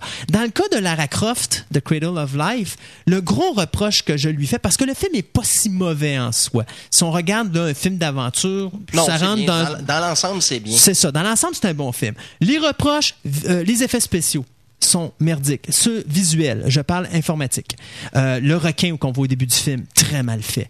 Euh, moi, la passe quand Clara Croft, il sac un, un coup de poing dans le museau puis qu'il se secoue la tête, là, bon, c'est le fun, là, mais euh, je m'en serais bien passé puis ça fait pas réaliste. La séquence quand elle est en moto puis qu'elle saute dans les airs parce qu'elle a décidé de faire de la moto sur une espèce de, de, de mur, là. Ah euh, oui, c'est sur la muraille de Chine. la muraille de Chine, c'est ça. Euh, même affaire. Là. Quand elle saute, on le voit qu'elle est en informatique, c'est mal fait. C'est le gros reproche que je donne, moi, à, euh, à ce film-là. Et euh, ça fait simplement confirmer ce que je dis depuis des années. C'est qu'à Hollywood, euh, rares sont ceux qui ont appris à se servir de l'informatique. C'est un jouet pour eux et ils s'amusent, mais ils n'ont pas pensé qu'à partir du moment qu'on voit l'effet visuel, t'es allé trop loin. Mhm. Et Lara Croft, c'est son problème. C'est qu'il y a plusieurs reprises que tu vois les effets, ça te fait sortir du film et là tu te dis, ils ont été trop loin. Ça se peut pas. Euh, James Bond, le dernier James Bond, là, quand il fait son, son surf, là, à un moment donné, on le voit qu'il est fait en informatique. Mais peut-être que les gars, ça aurait peut-être été d'enlever la séquence ou de faire pas, quelque chose de euh, moins. Tout euh, avoir la belle sobriété de Pirates of the Caribbean. Non, ben effectivement, mais pense juste, euh, prends un gars comme Spielberg. Si tu prends Minority Report, Puis oublions Tom Cruise, parce que je sais que toi, t'as pas écouté Minority Report parce que t'aimes pas Tom Cruise, Gaëtan, là. Non, faut pas, faut pas confondre. C'est pas que j'aime pas Tom Cruise. Je l'haïs. ok, d'abord, excusez. Alors, t'as pas vu Minority Report parce Non. que t'haïs Tom Cruise. J'ai pas vu mais- rapport minable, désolé. Non, mais tu devrais l'écouter parce que Ça va faire visuellement. attention quand même, là, Gaétan, là. C'était vraiment très, très bon, ce film-là. là. Visuellement. Non, je le sais, Ouais. je le sais. Mais. C'est un film de Spielberg, fait que c'est ça. déjà mais en partant, visuellement. Spielberg a prouvé une. euh, Philippe K. Dick. Ouais, mais Spielberg a prouvé quelque chose. Il est allé à la limite de l'informatique, mais on y croit parce qu'à aucun moment on va se dire, on le sait que c'est de l'informatique, mais ça dérange pas. Moi, la séquence quand il est sur les véhicules, quand ça tombe, euh, Ouais. bon, elle est tellement bien faite. La séquence quand il y a les, les araignées, bon. euh, On dirait qu'il a trafiqué son image de façon à ce qu'on les voit pas ces effets visuels là et c'est ça qui est intéressant avec euh, avec euh, avec Spielberg et qui est intéressant avec certains réalisateurs qui sont capables d'utiliser l'informatique jusqu'à un certain niveau pour dire OK, on a mis des effets informatiques Maintenant, vous savez qu'ils sont là, mais ils sont tellement bien faits que ça vous dérange pas. Ben, il faut savoir bien s'entourer aussi. Euh, quand on vient de la vieille école euh, des effets spéciaux où on utilise l'animatronique puis des choses comme ça, on arrive dans le milieu de l'informatique et ça semble absolument extraordinaire. Maintenant, est-ce que euh, John DeBond joue aux jeux vidéo, etc. Peut- Peut-être pas. Et quand tu vois les cinématiques qui accompagnent certains jeux vidéo maintenant, si, euh, notre œil s'habitue hein, à cette, euh, cette technique-là. Le réalisateur doit se tenir excessivement à jour. Mais d'ailleurs, il y a un Euh, petit, il y a un petit, je pourrais dire un petit mini clin d'œil dans la séquence d'introduction où est-ce qu'à un moment donné, Lara Croft est sur le lustre dans l'espèce de temple caché, là, puis qu'à un moment donné, elle se met à rouler sur le fil. Mais ils l'ont fait en informatique, mais en gardant la- le personnage de Lara Croft du jeu vidéo. Je sais pas si tu te rappelles cette séquence-là, ok? Euh, qui c'est un petit clin d'œil justement euh, aux jeux vidéo comme tel, mais effectivement, euh, bon, moi personnellement, j'y donne un 6 à Tomb Raider, le deuxième, là, euh, sur 10, euh, comme cote. Sur IMDB, ils sont plus vindicatifs. Ouais, hein, ils sont on est à cinq. 5 points. Euh, Il y a des bouts où est-ce que je considère que le deuxième est meilleur que le premier. Euh, Il y a des bouts où je trouve que le premier est meilleur que le deuxième. Euh, les deux sont à peu près, à mon point de vue, au même niveau. Là, euh. Ça s'adresse à qui, finalement? Oh, aux amateurs d'aventure. Maintenant, dire aux amateurs de Lara Croft, c'est difficile à dire. Je suis pas un amateur des jeux, donc je peux pas dire si effectivement ça, ça, ça va à cette auditoire-là. Euh, les filles, parce que veut, veut pas, Lara Croft est une... est une femme libérée. Et- Ouais, c'est ça. Alors, veut, veut pas, ben, les, les, les filles vont... Donc, si vous aimez Shania Twain, vous aimerez... euh, C'est c'est le Indiana Jones féminin. Il manque pas grand-chose pour que ce soit excellent, euh, mais ça serait juste de, de sortir euh, peut-être une histoire. Parce que l'idée de la Pandora's Box ou la, la boîte de Pandore est pas mauvaise. Oui, c'est une bonne idée. Euh, ça, c'est un très bel bonne objet. idée. ça. Puis euh, l'idée, la base de, de- de- du film est pas mauvaise. Ok, Euh, c'est la même chose avec euh, la, la base du premier euh, du premier Lara, Lara Croft. C'est pas mauvais. L'histoire de base est bonne, le contenu est bon, mais il manque juste une petite, un petit quelque chose là, pour que euh, on puisse dire waouh, c'est un bon film d'aventure. Alors, on se rabat encore sur Terminator 3 pour... euh, Ouais, oui. Tu vu finalement? Non, pas encore. pas encore, mais euh, j'ai eu des bons commentaires des gens qui l'ont vu autour de moi. OK. Euh, ben, dans les autres sorties vidéo, il y avait euh, Il y a eu Lord of the Rings, Two Towers. cette le, le- le fameux, ouais, le fameux kit. De... D'ailleurs, oui, pendant que Guy pleure en arrière de moi, je vais avertir tout le monde, s'il vous plaît, écoutez-moi. Ceux qui attendent que le troisième box set de collectionneur de Lord of the Rings sort, on parle bien sûr de Return of the King l'année prochaine, pour acheter les trois kits, n'attendez pas, vous ne les aurez pas. OK? Les box kits de 4 DVD, là, les, les Extended Edition, ne sortent qu'une seule fois. Ils sortent. Ben là, vous pouvez peut-être encore vous procurer du premier, mais à partir du moment qu'il est sold out, vous en aurez plus. Vous avez le deuxième, et quand le deuxième va être sold out, vous en aurez plus, et vous aurez le troisième l'année prochaine. Et après, ils vont probablement sortir un box set des trois films avec un DVD spécial ou des choses comme ça, mais les box 15 sets, c'est ça. Mais le bo- les box sets spéciaux, vous ne les aurez plus. En tout cas, c'est ce qu'ils disent, bien sûr. Bien sûr qu'ils ont tout le temps le temps de changer d'idée, d'en créer des nouveaux. Mais ceux qui sont sur le marché connaissant Peter Jackson jusqu'à présent, avec tout ce qu'il a fait avec Lord of the Ring, ce qu'il y a sur les deux les DVD doubles, c'est-à-dire le, le, le, le- le kit de deux disques, et il n'y a absolument aucun documentaire qui se retrouve sur le kit de quatre Non, c'est Donc, s'il sort quelque chose encore le prochain coup, ben vous aurez pas, vous allez avoir que du neuf. Alors ça, ben euh, pensez-y tout de suite parce que comme mon ami euh, Guy qui pleure parce qu'il est découragé parce qu'il attend d'avoir le dernier film avant d'acheter ses kits, ben Guy, achète-les tout de suite parce que tu vas le regretter. Alors nous, on s'arrête pour une autre petite pause euh, musicale et on revient avec euh, Ciné Nostalgie avec deux grands films, soit Labyrinthe et euh, Legend. Ouais, monsieur. Oh, Dans le temps où les effets spéciaux étaient faits à la main. Ouais, là on va avoir du plaisir.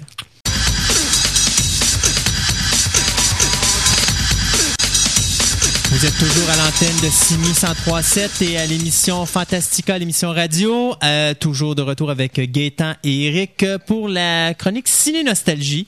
Et là, notre ami Eric va nous parler de bons vieux classiques Ouais. faits à la vieille, à la vieille époque, à la vieille manière. Je me suis dit, bah, parmi les films cultes, encore une fois, dans mon, euh, dans ma chronique vidéo nostalgie, où nous ferons de la construction plutôt que de la déconstruction.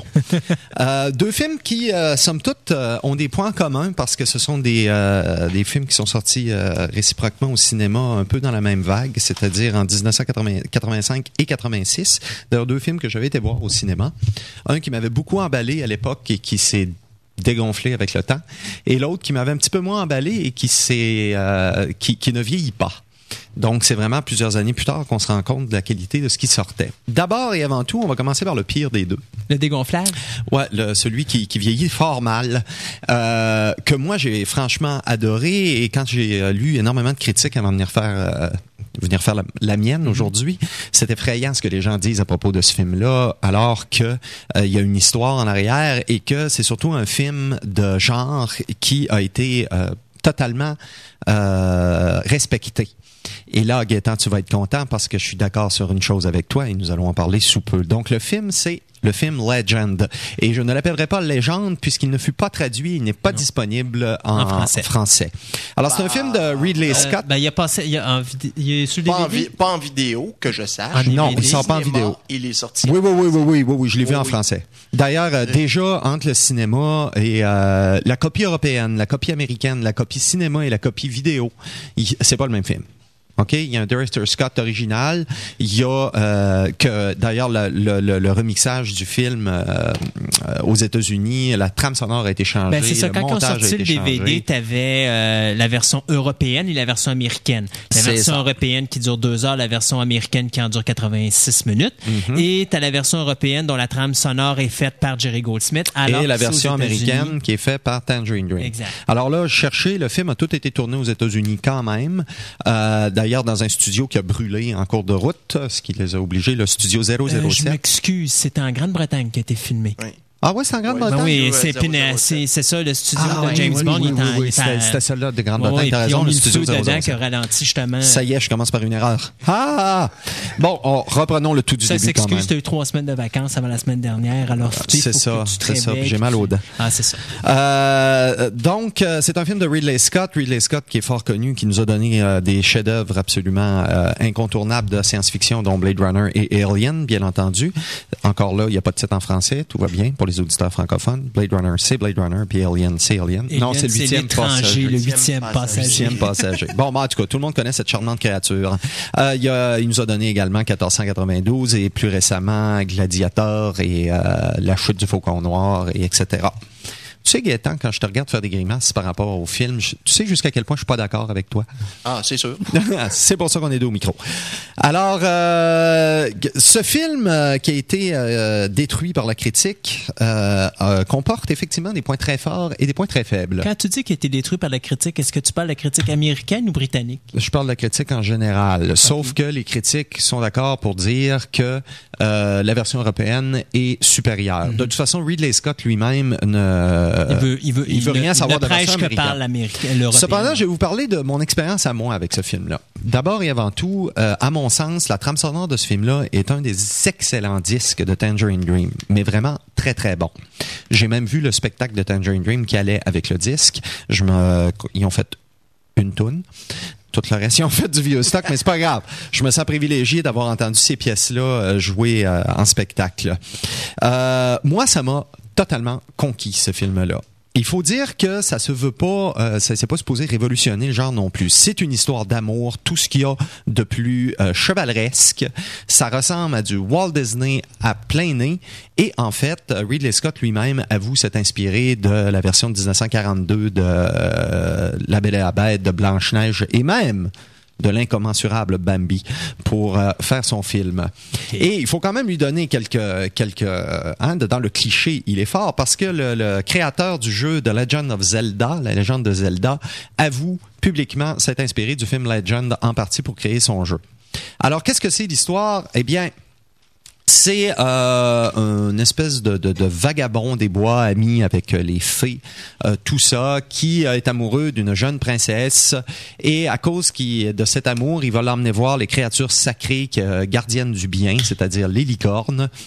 Et avec son chant, ce qu'on ne voit pas du tout dans la copie vidéo, mais qu'on le voyait bien au cinéma, à l'aide de la chanson, elle réussit à charmer euh, les licornes à les approcher et à ce moment-là, un vilain gobelin en profite pour empoisonner euh, le, le, le, le mâle, oui, ou la femelle, la je ne sais plus. C'est en, c'est en leur coupant la corne. Et il lui la coupe corne, la euh, corne parce qu'il l'a empoisonné pour l'emmener à son maître, euh, le grand Lord of Darkness. Euh, Bon, Qui vous était voyez... joué par euh, Tim Curry. Oui, pense. je vais y venir. Ah, excusez. Euh, vous voyez là, c'est juste ça l'histoire.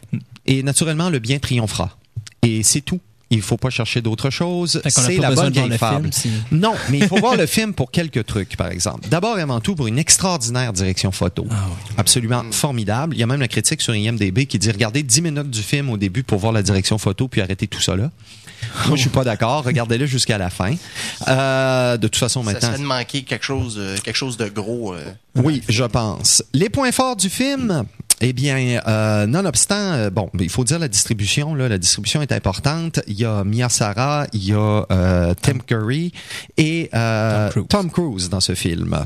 Alors, à l'époque, quand même, Mia Sara, c'était une année avant que Ferris Bueller's Day Off C'était son premier film, Son je crois. C'était son premier film.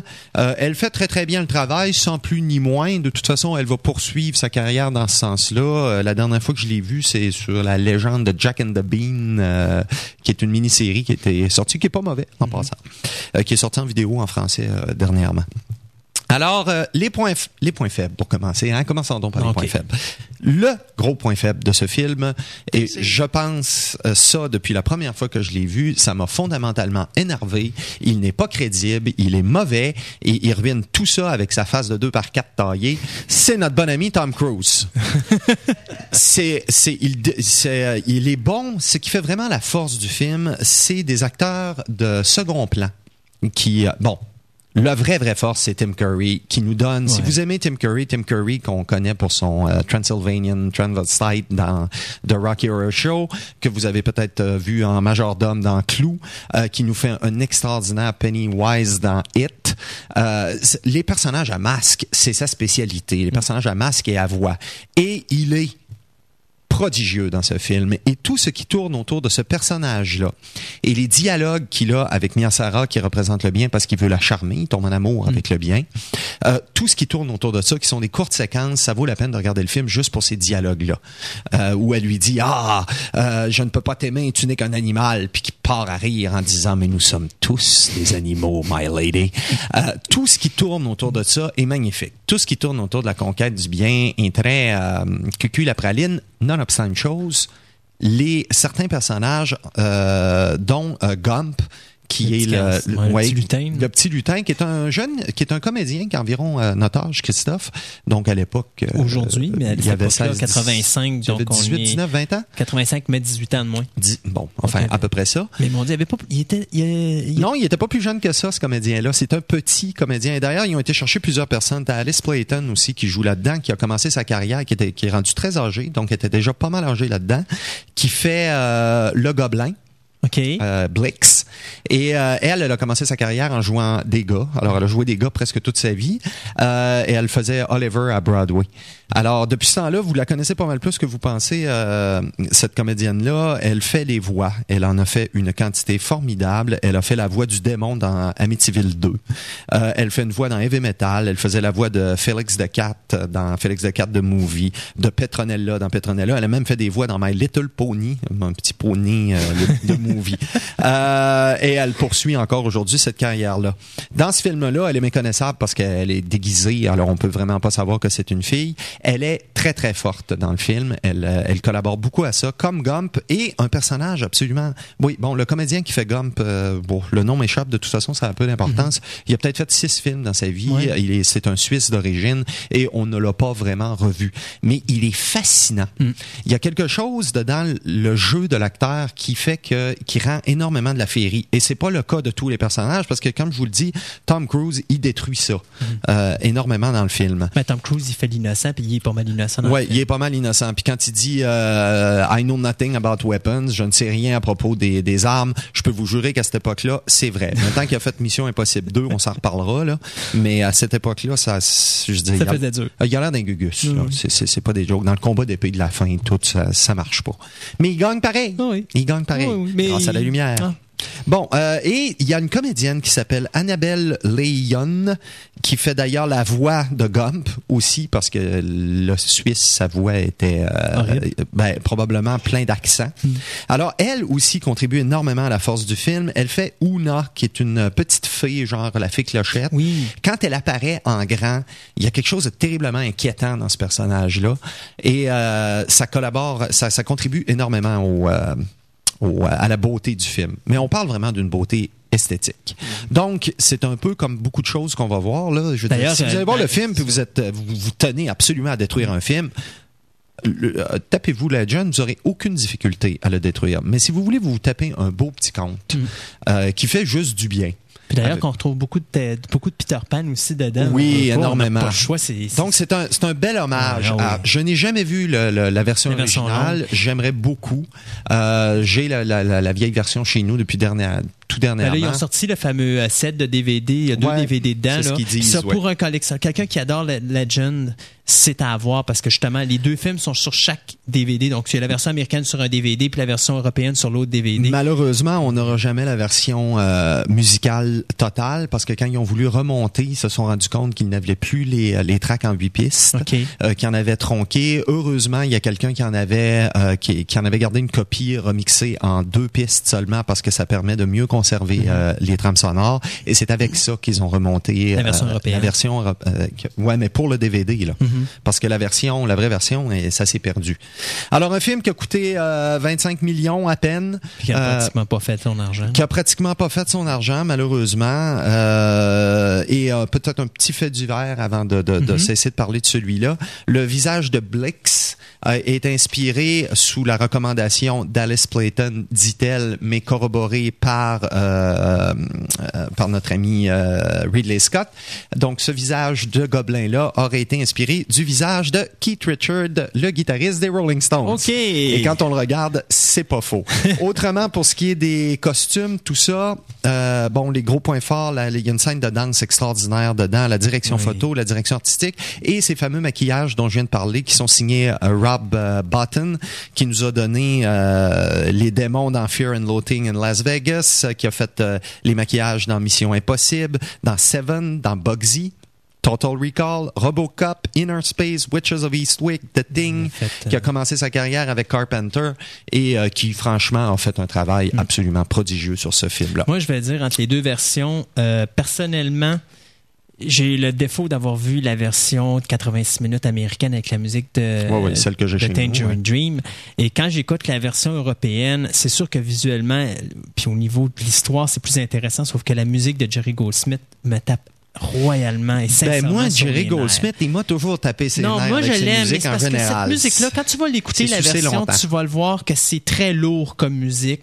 Euh, Il y a moins de vie, puis on comprend pourquoi que la Universal à l'époque avait demandé à Ridley Scott de changer la trame sonore parce que justement. Si ça serait sorti comme ça, avec la musique, la trame sonore de Jerry Goldsmith, ce film-là aurait encore fait moins d'argent que ce qu'il a fait là. Puis ça, je suis sûr de ma chose. C'est bien, bien probable. Enfin, hein, Ridley Scott, qui vient Ouais. du milieu de la publicité, qui vient Mais, euh, d'Angleterre, ça paraît beaucoup dans ce film-là, et qui malheureusement, à mon grand regret, n'a jamais reçu un Oscar de réalisateur. Non, mais euh, quand il l'a pas eu pour Gladiator, disons que l'équipe de Ah, production en arrière. Non, mais c'est pas seulement. C'est moi ce que j'ai aimé, c'est le geste de l'équipe de production qui ont dit on n'accepte pas l'Oscar tant que Ridley est pas sur la scène pour euh, l'Oscar du meilleur film. Là. Et puis c'est Oui, Ridley beau, Scott qui l'avait pris dans les mains pour juste pour dire aux Oscars, regardez là, c'est parce que vous voulez pas lui donner l'Oscar parce qu'il a fait Hannibal. Euh, parce que là, il était en Moses après, parce qu'il avait fait un film de cannibale avec Hannibal, euh, la, la- la- de la suite de Silence of the Ouais. Lamb. C'était la raison pourquoi ils n'ont Oh, pas donné oui, l'Oscar oui. du meilleur Oh, oui. réalisateur. C'était juste ça. C'était très, très académique et, Et, euh, monétaire. et c'était- moi, j'ai bien aimé le mouvement qui s'est fait après pour dire euh, bon, ben, Ridley, euh, euh, viens sur la scène parce que sinon on n'ac- on n'accepte pas l'Oscar, c'était pas là. Puis ils ont donné, c'est lui qui l'a eu dans les Il va mains. bien finir par en avoir un. Ouais. Euh, Il s'en vient euh, avec rien de monstrueux, par exemple, pour l'instant. Mais, Non, mais euh, un jour. Ça, ça, ça viendra. Naturellement aussi dans Legend, vous pouvez vous attarder comme dans tous ces films. euh, il y a c'est bourré d'erreurs. Dans Gladiator, il y en a énormément. Ouais. Donc un beau petit euh, un beau petit jeu euh, de, de, de slow motion si ça vous tente pour spotter toutes les incroyables erreurs et les perches et les trucs qui n'ont pas rapport. Et le deuxième qui est On a-tu vraiment Oui, le oui, temps? on a le temps. On le prend? Oui, on le OK, prend. excellent. Alors, bon, un qui est franchement extraordinaire, qui a aussi ses faiblesses. Un autre que- film qui a été sculpté à la main. Hein, parce que vraiment, il n'y a pas d'effet euh, numérique aucun. Un film qui vieillit très bien, donc Labyrinthe de feu euh, Jim Henson, dont je suis, je dois bien dire, un grand fan. Qui est Jim Henson? Si vous ne le connaissez pas, c'est le fondateur du Jim Henson Shop, c'est-à-dire Sesame Street, les Muppets, le Muppet Show, les Fraggle Rock, euh, et qui euh, il aussi, là, bon, là il est mort, mais ça a été repris par son fils, etc. Donc Farscape et euh, bon, moi j'aime à peu près tout ce qui sort de là. Il nous avait donné quelques années auparavant un film, euh, j'ai hésité, mais je me suis dit je vais parler de Legend, donc je vais parler de Labyrinthe parce qu'il y a un chef-d'œuvre cinématographique qui est signé euh, Jim Henson et Frank Oz, parce que c'est un duo euh, à peu près inséparable, sauf dans Labyrinthe. Euh, et on veut parler ici de Dark Crystal, Ben oui. qui est un film euh, prodigieux, d'ailleurs, ils sortent, prodigieux. ils sortent le Collector Edition DVD, Oui, je DVD sais. cette semaine. Je sais. Et, euh, Et ça wow. te démange. Oui, oui. Ben, ça, c'est un autre film dont j'ai la trame sonore, tout, euh, je- que j'adore. Mais là, on va parler de Labyrinthe. Oui. Labyrinthe, quand c'est sorti, le nom de George Lucas était marqué en lettres de feu et je regardais le preview parce qu'il y a moyen de voir des previews de vieux films sur Internet et c'était marqué le génie de trois personnes rassemblées. Euh, Jim Henson, non, George Lucas pour commencer. Ben oui, c'est sûr. Puis David Bowie, puis Jim Henson. Ouais. Je m'excuse, mais on va rendre à César ce qui appartient à César. D'abord, on ne peut pas parler de ce film-là sans parler de Jim Henson tout court. Puis de euh, c'est qui? C'est Hans Zimmer qui fait non c'est pas Hans Zimmer qui fait la musique. Bon je l'avais il y a 30 Non, on secondes mais c'est un grand, grand grand grand musicien aussi qui est en arrière de ça qui a collaboré avec David Bowie pour nous d'ailleurs nous donner une trame sonore qui, somme- qui est Trevor Jones. Voilà. Je- J'en suis, chercher. j'en suis certain. Euh, pour nous donner un disque plutôt hétéroclite d'ailleurs dans la carrière de Bowie, bien qu'il y en a plusieurs, là, mais celui-là est particulièrement euh, particulièrement particulier. Euh, alors, un film à la fois musical, un film euh, de marionnettes, bien entendu, un film bourré de clins d'œil, mais vraiment bourré. Qui était, c'est, non, c'est pas le premier film de Jennifer Connelly, parce que son premier film, c'était, Creepers. euh, de- c'est ça. C'était Phenomena de Dario Argento, son premier, mais c'est son deuxième ou son troisième, là? On va, oui, c'est son troisième, euh, d'après ce que j'ai pu voir. Euh, elle a commencé, euh, elle, elle a commencé à- avec rien de moins que Once Upon a Time in America. Oh, je l'avais oublié. Où elle fait le c'est personnage vrai. féminin quand il est Ben petit. Oui, c'est vrai, je l'avais oublié. Euh, donc, euh, c'est c'est pas... euh, hein, puis qui, qui a joué dernièrement dans Hulk et à qui on a donné un Oscar, je pense, pour Beautiful Mind. hein? Oui. Oui. Ouais. Bon, c'est à peine croyable parce que moi, quand j'ai été voir Labyrinthe, si vous voulez que je vous parle du plus gros point faible de ce film, C'était elle. c'est elle. Oh oui. C'est incroyable comment est-ce qu'elle joue faux, comment est-ce qu'elle est perdue dans ce monde de, de- elle surjoue continuellement Elle et avait euh, quel âge là-dedans? 15 ans, 16 ans? à peu près, ouais. Et elle est complètement dépassée par David Bowie, qui, mais quand même, les deux comédiens, là, nonobstant le bébé qui pleure tout le temps, c'est bien fatigant, là, euh, les deux comédiens de ce film-là sont un petit peu dépassés par l'univers des marionnettes, qui est, qui est Mais des Bo- Bowie s'en tire bien. il s'en tire pas mal. Est-ce que Bowie est un bien. grand comédien? Ça sera toujours une question. Je pense que Bowie, euh, j'ai toujours été partisan pour dire que c'est un extraterrestre, d'ailleurs. Euh, je pense que Bowie est capable de s'adapter à peu près à tout. Il le prouve en musique depuis très, très, très longtemps. Il l'a fait là- là-dedans aussi. Mais euh, bon, c'est pas, euh, c'est pas le plus grand duel de comédiens, disons. C'est sûr. Alors que l'univers des marionnettes, lui, est complètement, euh, on va dire le mot, complètement hallucinant. Ouais. Euh, donc, les gros points forts, ben oui, les marionnettes, en particulier le personnage de Oogle. Euh, je vous arriverai pas avec Ombrelle en français. D'ailleurs, hey, ce film-là, petit détail, moi je l'ai en français et en anglais, et je dois avouer qu'il est beaucoup plus drôle en français. Il y a plus de, il y a plus de jeux de mots. Mais c'est quoi, 89? Est-ce que la compagnie... 86. 86, est-ce que la compagnie SND existait encore?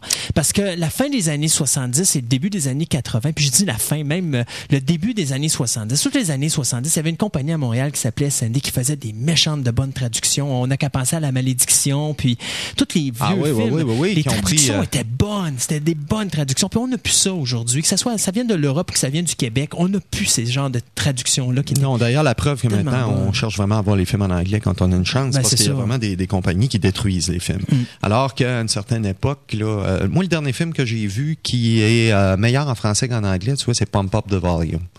Qui, Je l'ai pas vu, Qui lui, prend, euh, qui il français. perd beaucoup, de- beaucoup, beaucoup de force en anglais.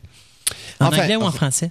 Il perd de la force en anglais. Ah oui, ils perdent la face Ah en oui, anglais, oui. c'est pour dire. C'est parce qu'il y a plus de jeux de mots. C'est, c'est l'adaptation, la transposition euh, en français euh, qui fait qu'ils ont comme rajouté à la, à la force du film.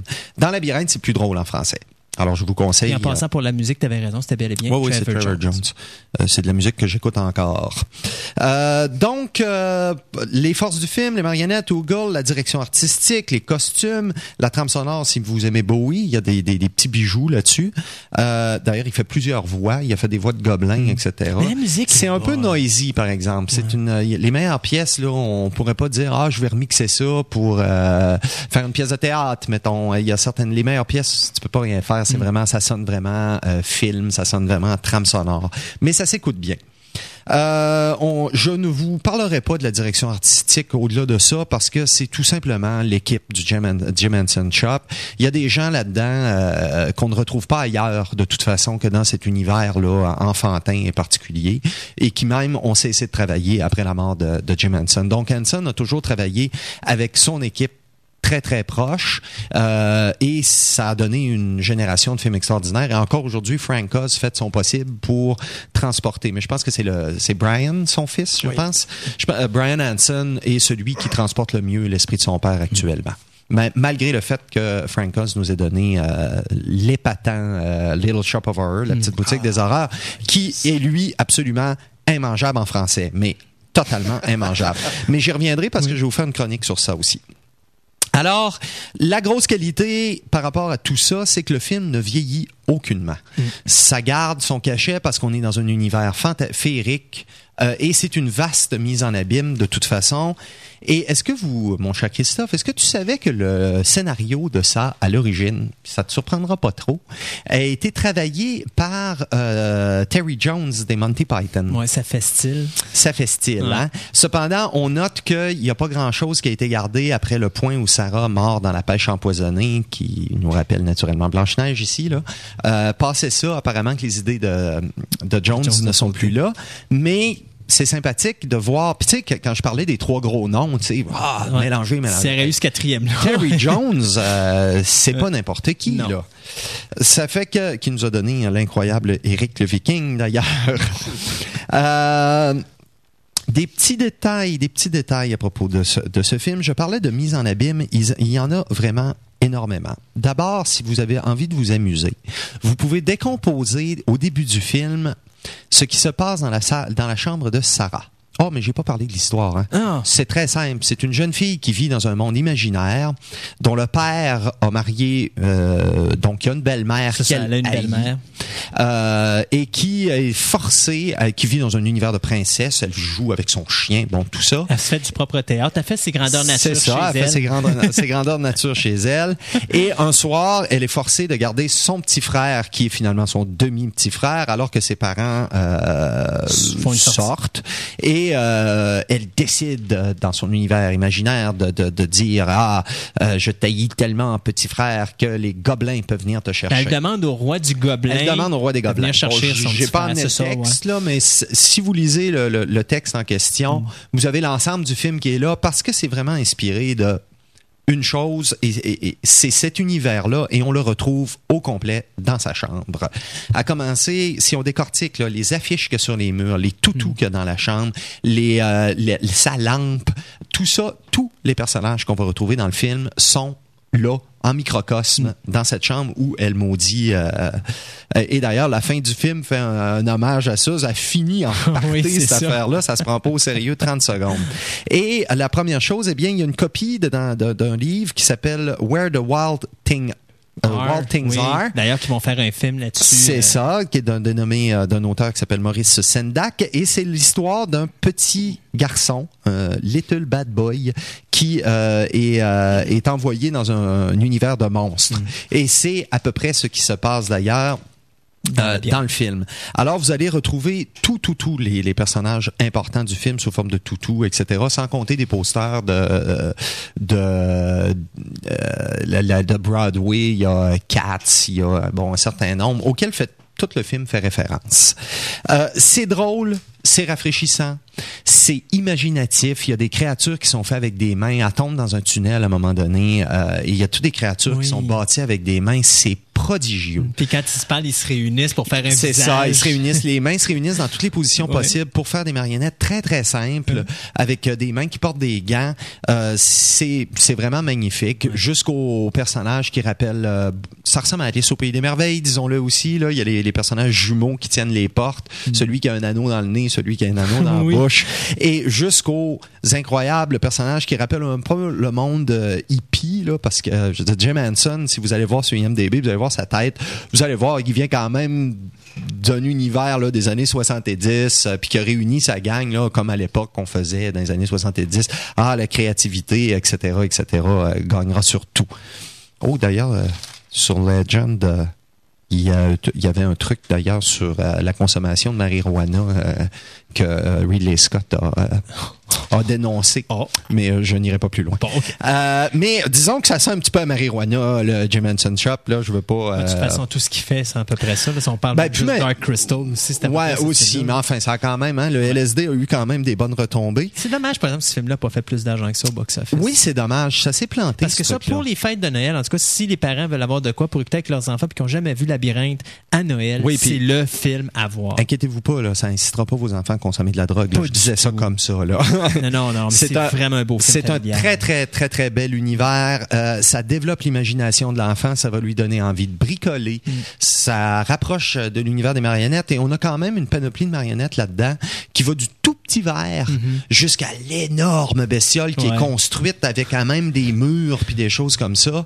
Euh, l'espèce de, de copain à, à Jennifer Connelly là, qui est. L'espèce d'énorme monstre. Lui, par gros exemple, lui, par exemple, il rappelle le Muppet Show. Oui, oui. Euh, et il chiale tout le long. Et d'ailleurs, un des trucs brillants euh, de ce film, il y a effectivement le bébé là, qui est qui est vraiment, ça finit par tomber sur les nerfs un peu, mais t'as cette créature et il y a le bourbier de l'éternel puanteur, Ah, oui. qui est un truc absolument formidable, qui, qui, qui est bourré de flatulences et de puanteur, et ça fait un job. Oh oui, ça fait un job. Ça se prend pas au sérieux, puis tu peux pas ne pas rire. Puis je veux dire, il y a pas juste les, les frères Farty qui étaient capables de mettre des flatulences dans un film, puis ça nous fait rire. Mais t'avais aussi la séquence quand le petit bébé, euh, quand à la fin, elle va essayer de regagner son petit fond demi-frère, puis que là, il... L'hommage à Escher.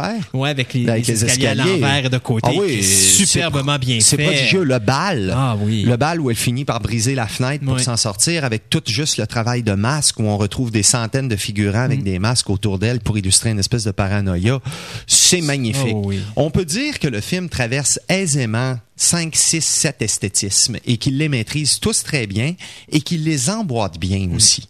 Alors, petite promenade dans un labyrinthe, fort agréable. Pour les euh, fêtes de Noël, c'est recommandé. prodigieux euh, et euh, David Bowie, franchement, esthétiquement. Oui. Magnifique, vraiment, vraiment, vraiment magnifique. Cependant, je n'irai pas jusqu'à vous dire d'acheter la trame sonore. Quand même, quand même pas. Euh, c'est sûrement les, les trucs les plus quétaines que Bowie a fait, mais si mais vous êtes comme moi un peu quétaine, moi je, Oh. je, je l'aime vraiment beaucoup. Oh, The Power of the Baby. Mais Petit commence fait pas à divers? chanter ici, te Non, je le ferai pas. OK, c'est bon. Bon, pardon. Euh, petit fait divers euh, que moi je croyais avoir trouvé absolument extraordinaire, mais naturellement notre ami Christophe le savait parce qu'ils l'ont mis en arrière du DVD. Une fille qu'on connaît bien dans l'univers de la science-fiction et qui vient de la gang de Jim Henson à l'origine pour être la chorégraphe, qui a travaillé à la fois sur Dark Crystal Et et sur, sur, euh, Labyrinthe. Qui était une danseuse. Qui était une danseuse à avant de l'origine. devenir une, une actrice. Alors on parle de. On fait un quiz pour savoir s'il savait. Ici? y a-tu quelqu'un qui donc, sait On peut juste qui? vous dire qu'elle a participé à une des séries de Star Trek. Ah, puis- oui, bien comme il faut à Ben part oui, ça. ben, ben, ben, ben comme il faut. Personnage très très important. Non, pas, non, pas Whoopi Goldberg. Quelqu'un qui, qui t'as peu- c'est parce que j'ai pas compris le. Elle était chorégraphe dans la gang de Jim Henson et elle est devenue un personnage principal de euh, Star, Trek. Une série de Star Trek. Ouais. OK, je vais vous dire là. C'est dans euh, The Next Generation, on va ouais, le dire là, quand ça, même. ouais. Dans Next Gen en plus. C'est Beverly. Ouais. C'est Beverly Ah, Crusher. ben oui, c'est vrai, elle a fait, elle a fait l'école de danse. Ben oui. Alors, toute la scène du bal dans Labyrinthe, ben, c'est le résultat de son travail à elle. Euh, Il y a quelques autres scènes de danse aussi. Je pense qu'elle a du- elle avait du talent comme Oh, Ouais.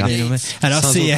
Gates McFadden, bien sûr, là, pour nommer son nom, parce qu'on l'appelle Beverly, Ouais, ouais, ouais, mais c'est pas ça. vraiment son Mais nom. elle n'est pas euh, créditée comme Non. telle euh, à l'époque. Elle portait un autre nom. Je sais pas pourquoi. Mais justement, quand on, ach- on achète le DVD de, de Dark Crystal, puis euh, je parle pas du Collector Edition, mais moi j'ai la première version, puis il y a des making-of dessus, on la voit bien comme il faut en train de travailler sur le set. C'est la même chose avec Labyrinthe aussi dans le documentaire, on la voit bien comme il faut en train de travailler sur le set là, avec les avec les popettes. Puis euh, Ah ouais. T'es gens. chanceux. Moi, j'ai pas ça encore un lecteur Euh, DVD. euh, Hey, tu parlais des chers tantôt. Dans les affiches qu'il y a dans la chambre de, de Sarah, il y a également euh, le fameux dessin. Donc, tout, tout, tout, tout, tout est, inclus là-dedans.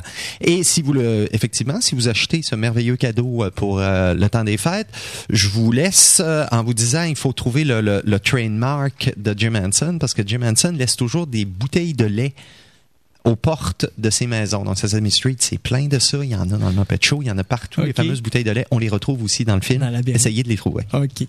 Ben, juste euh, nous autres, avant de vous quitter, euh, parce qu'on est déjà arrivé à, la fin de l'émission, euh, juste pour vous dire qu'au cinéma cette semaine, ben, plutôt la semaine prochaine, euh, soit à partir de mercredi, euh, il va y avoir la première de Timeline et euh, de Haunted Mansion avec Eddie Murphy.